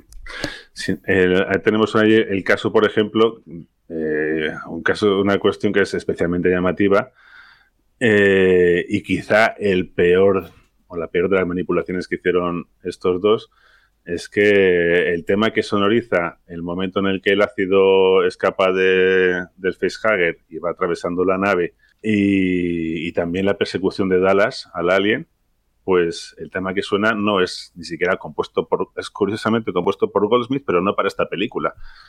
Eh, lo compuso para la película de Freud. Y bueno, pues en esta cuestión, pues sí que es cierto que si bien en ese momento, cuando ves la película, no es algo que, bueno, no, no pega mucho, pero sí que cuando estás escuchando la música afuera, ostras, cuando escuchas este tema, estás metido en la, en la música y, y aparece este tema, es que no, no pega ni. no, te, te sobresalta, ¿no? ¿no? No te sobresalta, pero Sí, te sí. quedas como un poco, ostras, ¿qué es esto? ¿Qué, qué mierda es esta, no? Porque siendo una música, bueno, pues, música buena, de hecho es muy buen tema, pero claro, el compositor cuando imagina, cuando compone una, peli- una, una música para una película, de hecho, los motivos de, de que Goldsmith utiliza en Alien están presentes en cada uno de los temas que, que compone para esta película. Y este es completamente distinto, ¿no? No, no está en, en el ambiente ¿no? de, de- de la película. No, no, no, no pega, vaya. Para rematar esta cuestión, y como pongo aquí seguramente la relación entre Rollins y Goldsmith, se decidió que en la escena final sonara un tema que, que no era de, Goldsmith. Esto tampoco es una cosa tan, tan extraña, ¿no? Pero bueno, después de lo que había ocurrido, pues sí que chocaba un poco porque precisamente Goldsmith había, había compuesto también para esta ocasión, que es el momento en el que muere el alien, un tema que también, también era bueno también, y, también iba en la misma línea, ¿no? No sé si os acordáis que suena este momento de, música más, más clásica, más orquestal, más sinfónica, ¿no? Más de la- calma, más de alegría, más del el bien, ¿no? De Sí. el mal. Además es un contraste muy curioso, ¿no? Es una forma de alivio, ¿no? De toda esa tensión que hemos vivido eh, desde la Sí, sí, por eso da- parece que es como toda la tensión, ¿no? Que tienes durante toda la película. Claro. Y ya cuando por fin muere ya te liberas, ¿no? Y, y- que podría haber sido una música triunfal, como se hubiera elegido seguramente en otros en otras películas, pero en esta cuestión, en esta ocasión, pues es una música de paz, porque en realidad no Ripley se ha cargado el alien, pero todavía permanece en el espacio, está ahí. eh, bueno, y tampoco bueno, es tanto y- triunfo, han muerto Claro. todos sus compañeros, y ha perdido la nave y la carga y todo. o sea, Eh, Exactamente. En Covenant también, mira, ha pillado ahí el, el mismo, lo mismo, Ridley Scott, también termina con un tema de Wagner, que mola un huevo, mola un huevo. En, en Alien además hay otro tema de, de Mozart que también queda muy bien y además es- le da a esa escena también una, una invitación muy especial que es cuando Dallas está en el Narcissus que al principio es curioso, ¿no? Yo también cuando le vi, en- ah, vemos esa imagen panorámica de la nave y el Narcissus colgado y Dallas está ahí pues pensativo y reflexionando y suena un, un tema de, de Mozart, la serenata número 13 y también es, es una escena que, que queda muy bien ¿no? con esa panorámica de la nave.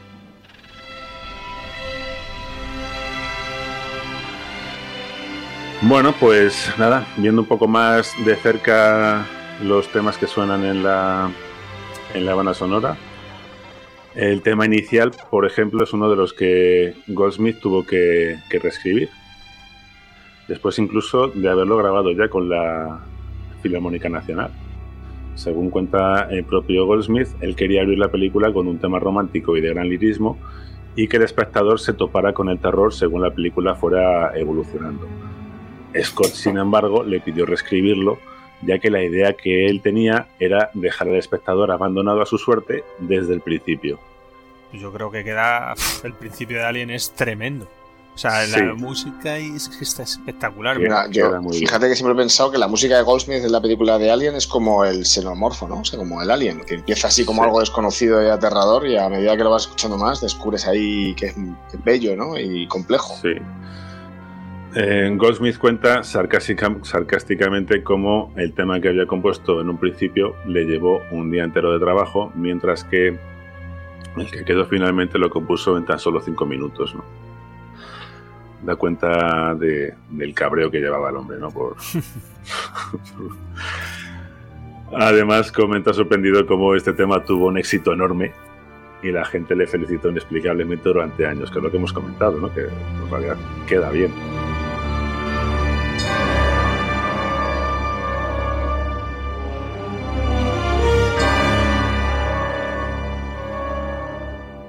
Él cuenta en, el making of, bueno, todo esto lo he, lo he sacado del making of, así que si alguien quiere una visión más completa del asunto, está una- hay un comentario de, de Goldsmith de unos 15 minutos en el making of que está muy bien, muy interesante. Qué bueno esto de los 5 minutos, perdona. Lo que has dicho de los 5 minutos. que esto es que esto es una mierda. Bueno, pues él cuenta en este making of que siempre pensó en el espacio como el gran desconocido, ¿no? Con una especie de aire romántico sobre él y que se acercó a, a Alien de, esa manera. Bueno, eh, otro de los temas que Ridley Scott pidió a Goldsmith cambiar es el tema que suena justo antes de despertarse la tripulación, ¿no? El Hyper Sleep.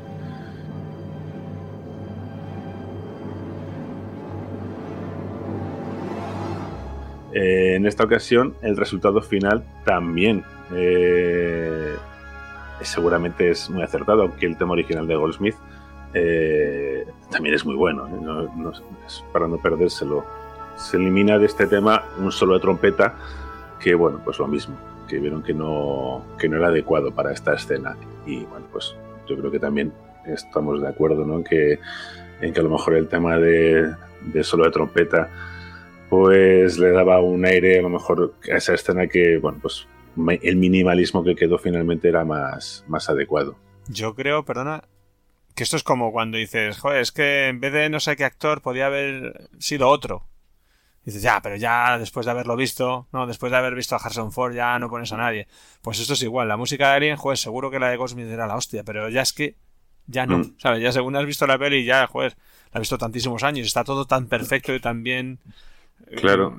orquestado en general que dices, ya Es no- que Alien no es tan especial y tan buena precisamente por todo lo que sucede, sucede como sucede. Si sucediera de otra forma, no. El mismo guion, la misma historia, el mismo. lo- Igual que los mismos actores dirigidos de otra forma, no, o- o en, en Hmm. lo que volvemos a lo mismo. De la, de la Dirigidos o no dirigidos, ¿no? Mm. El, el bicho saliendo del pecho en ese momento también, todo, todo eso, la espontaneidad y, y bueno, todo lo, lo que ocurre en esta película y cómo, y cómo ocurre es lo que le dan a esta película esa grandiosidad. Bueno, esta trompeta que se elimina de este tema, sin embargo, sí suena durante el funeral de, De Kane. de John Hart, de, de Kane. Eh, y bueno, pues, pues otra vez, en esta ocasión, pues yo creo que también suena mejor que. Porque es una trompeta. Bueno, la trompeta siempre tenemos estas connotaciones que tiene, ¿no? Y para un funeral suena muy bien.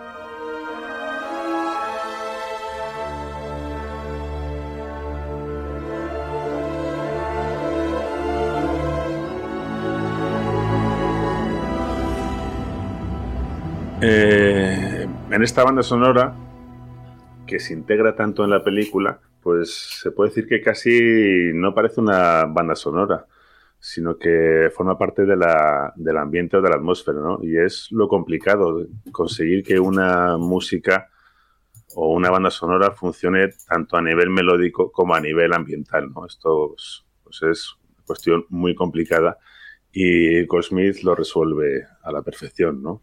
Por ejemplo, pues tenemos este ejemplo cuando, bueno, pues cuando son- se sonoriza el planeta a- al que se llega, ¿no?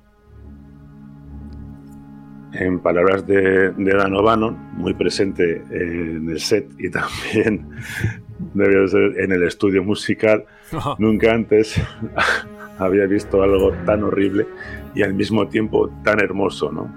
Qué, Eh, bueno el Goldsmith diciendo, joder, aquí el director, el guionista, o sea, dejadme, joder, dejadme que hago yo la música. Sí, por eso digo que casi al final eh, podía, bueno, pues la ha firmado él, pero podía haberles mandado a todos a la mierda y haber dicho, culo. mira, vosotros. culo, poner ahí que os ha hecho la firma, la, la- la banda sonora Papá Pitufo.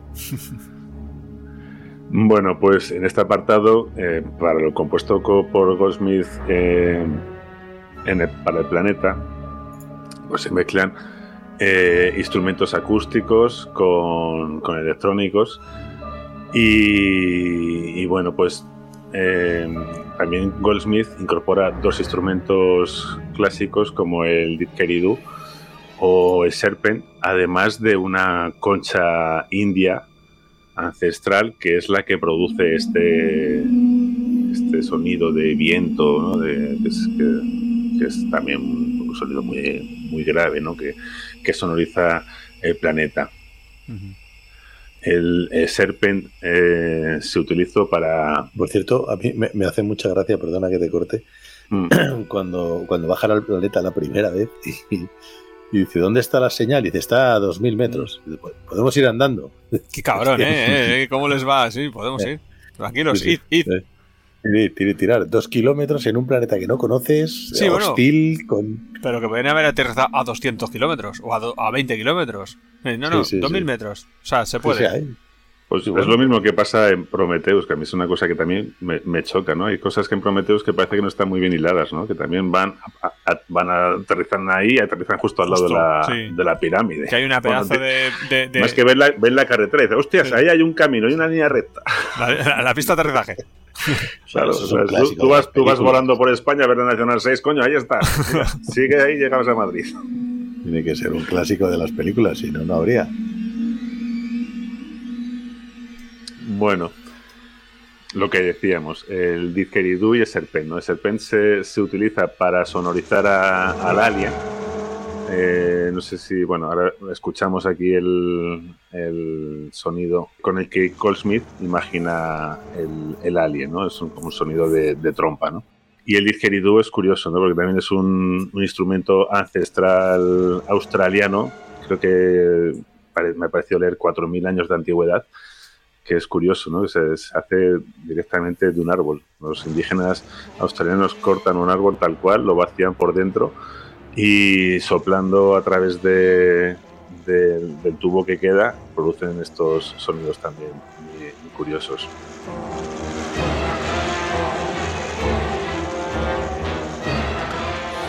Que bueno, esto, joder, macho, me recuerda también a todas las otras bandas sonoras que nos has contado. Me acuerdo de la de Dune que decías, Hans Zimmer quería hacer un sonido que no fuese de este planeta. O sea, quería hacer un Claro. sonido que fuese de, que no fuese de la Tierra.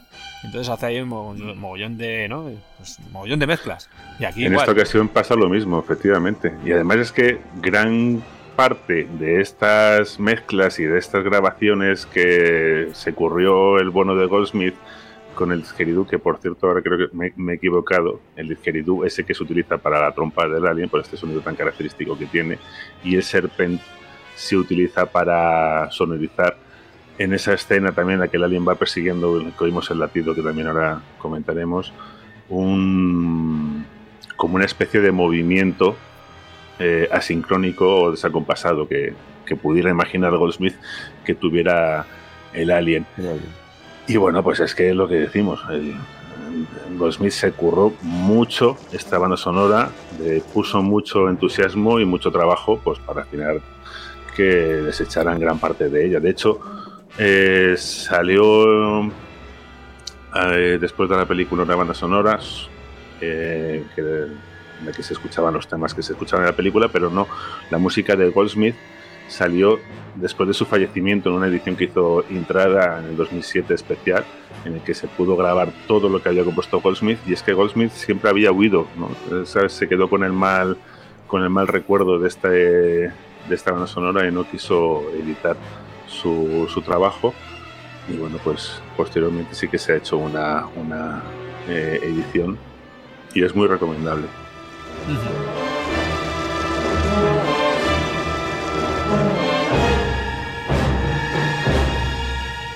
Bueno, pues vamos a repasar rápidamente, como hacemos normalmente, algún par de técnicas que, musicales. Eh, creo que no hemos hablado anteriormente de los leitmotiv. Hoy no, hoy no. Bueno, en esta banda sonora no hay apenas leitmotiv. Pero bueno, pues Goldsmith sí tenía la idea de describir eh, tanto el alien como el terror que infunde los humanos. Y sin embargo, Ridley Scott no quería ir tan lejos con la música, no quería que la música contara la película. Ridley quería la música para generar la atmósfera, pero no quería una música descriptiva. Algo, por cierto, en lo que Goldsmith es de los mejores. En muchas ocasiones la música no te dice cómo debes de sentirte y esto crea desasosiego en el espectador. Ridley decía que no necesitaba que la música dijera que había un alien en la escena, que él ya se había encargado de poner allí el alien. Joder. Sí, también, también es cierto. Bueno, él o el espectador, ¿no? Porque como no se ve al alien, pero tú te imaginas que está. Sí, esa es la otra parte, ¿no? La, otra, la función del leitmotiv, la intención de Goldsmith es eso, ¿no? muchas veces representar con la música lo que no está en la escena o lo que está en un margen de la escena, ¿no? Que todavía no se ha visto. Bueno, a pesar de esto sí que vamos a encontrar eh, algún pequeño ejemplo, como ya hemos comentado, de, estos leitmotiv, ¿no? los sonidos del alien que rápidamente vamos a ir relacionando el latido, como ya hemos comentado, ¿no? que parece que viene de las mismas entrañas de la nave, ¿no? Ahí está influyendo en el subconsciente del, del, espectador. Las dos notas que se repiten con el efecto del ecoplex, que, es una especie de delay, de, perdón, una especie de delay que en aquella entonces pues se hacía de una forma artesanal, grabando y regrabando sobre una cinta, ¿no? que también eh, lo escucharemos con producido también con unas cuerdas, que también son es un efecto que cuando lo escuchas al principio también te genera un, un efecto un tanto hipnótico, pero también un poco de, de desasosiego, ¿no?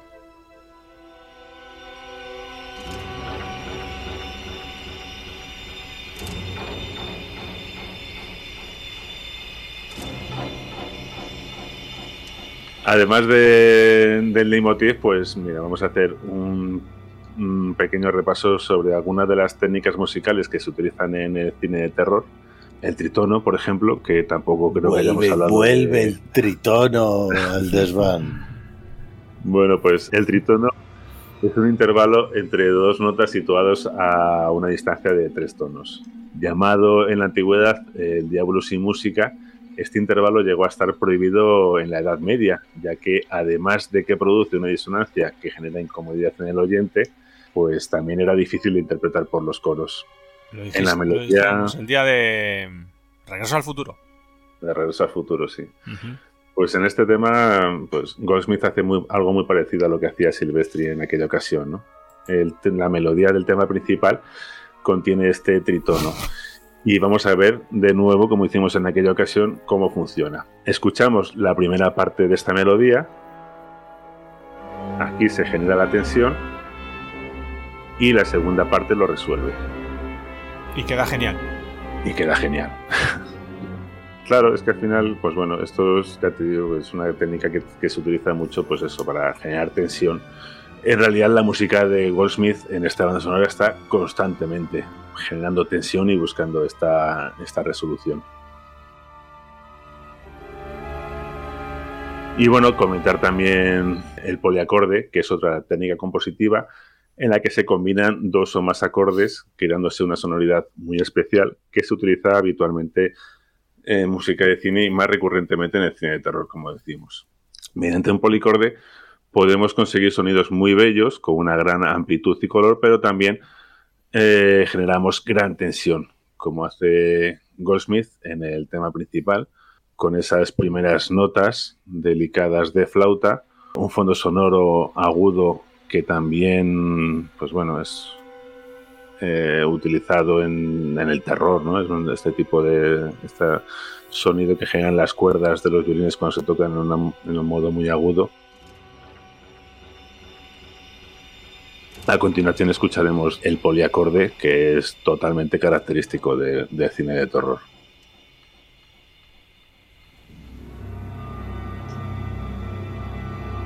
Mención especial, como ya hemos dicho antes, al sonido. Hay un trabajo de edición espectacular. El tema de las del principio, con ese silencio en el que de buenas a primeras aparece el sonido de los ordenadores, las, las frases, el tecleo. El encargado demás, de este sonido era el tal Rollins, ¿no? Sí, pues tendría su, su equipo de, de, ingenieros que ahora mismo no, no sé no, no, he visto, no he mirado nombres, pero sí, sí, ese era el ingeniero de sonido o editor. Y, bueno, eh, he escuchado una definición muy acertada sobre este sonido en el podcast que aprovechamos para recomendar y que colgaremos en el blog si, si el blogmaster lo, lo tiene a bien. Settling de Score eh, hacen un repaso súper exhaustivo de la banda sonora y al que quiera completar lo poco que decimos aquí estaría, bueno, la, si le apetece que lo, que lo busque. Eh, pues sí, porque, ellos dicen... Porque, perdona, aquí apenas estamos hablando de la banda sonora. Aquí hacemos un repaso muy somero. Joder, madre mía. bueno, pues ellos dicen que, que el sonido está hecho por diseñadores de sonido buscando que el diseño de sonido sea la música de la película y un músico creando música como si fuese el diseño de sonido de la película. ¿no? Y es que, bueno, pues como Goldsmith es que se, se, mete tanto que es capaz de, de, buscar esto, ¿no? que, su, que su música, como hemos dicho, sea la, la melodía y también el ambiente o la atmósfera de, de la película. Otro ejemplo brutal de, de, este sonido es el que tenemos durante el aterrizaje de la nave en el planeta, que vamos a escuchar pues, voces de computadoras de nuevo, los efectos de los motores, todo tipo de pitidos y los personajes igual. Eh, el tema musical que suena es Landing y es uno de los pocos momentos en los que escuchamos también la orquesta que Goldsmith había grabado pues, con un poco más de, de apertura de,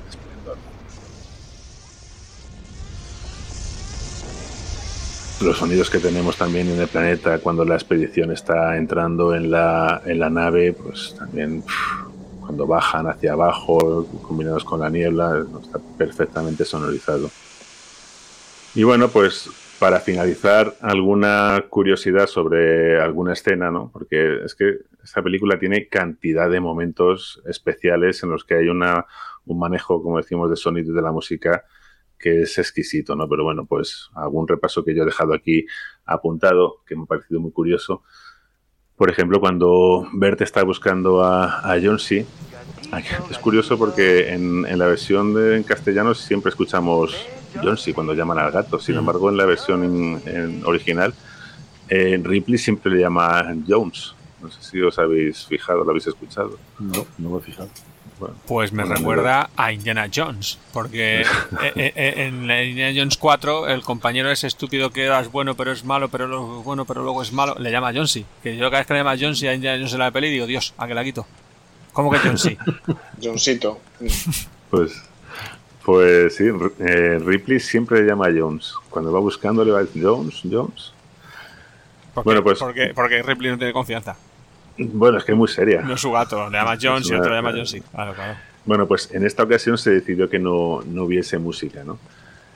eh, bueno, en muchas ocasiones en este tipo de películas la música genera tensión, ¿no? Y, y, bueno, pues es muy clásico ver cómo hay un crescendo y eso nos va anticipando el, un final terrorífico, ¿no? Va preparando al espectador con esa, con esa subida y sin embargo en esta ocasión el silencio es pues, también escalofriante, ¿no? Tenemos ese contrapunto, o silencio o crescendo y terminando en tal.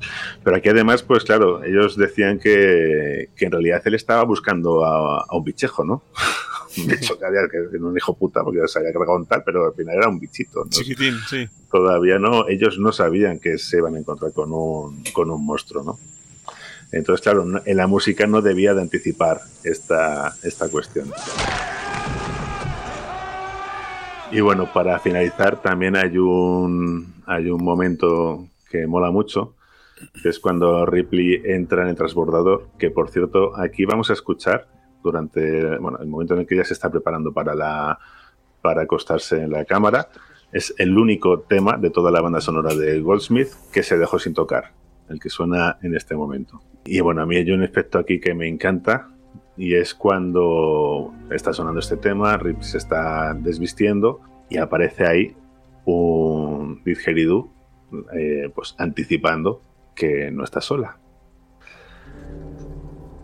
Y bueno, como hacemos siempre en el desván, que terminamos con el tema final de la banda sonora, para la despedida, lo que podemos hacer en esta ocasión también es poner el tema final, pero no el que se eligió para finalizar la película, que yo creo que fue eh, lo que remató ya la relación entre Goldsmith y, y Ridley Scott y Terry Rollins, que ellos dejaron sonando el, tema este de música clásica. Eh, cuando Jerry Goldsmith había compuesto un, un tema final, un end credits, que también es la pera, y que ya estamos escuchando. Pues yo no sé los de Sitting the Score cómo analizan las bandas sonoras, pero mejor que tú no creo. Entonces, porque me quieres mucho, me conoces. Bueno, bueno, pues eh, yo creo que podemos dar eh, por finalizado aquí el programa. Es, aunque sabéis que siempre al final me gusta haceros una pequeña conclusión mm, de las de las muertes que hay en la película. Decirme con cuál os quedáis. ¿Cuál es vuestra escena o vuestra muerte más icónica de esta película? ¿Qué muerte nos gusta más, no? ¿Qué muerte os gusta más? Voy a haceros un poco de, de, de una preguntita un, un tanto macabra. Venga.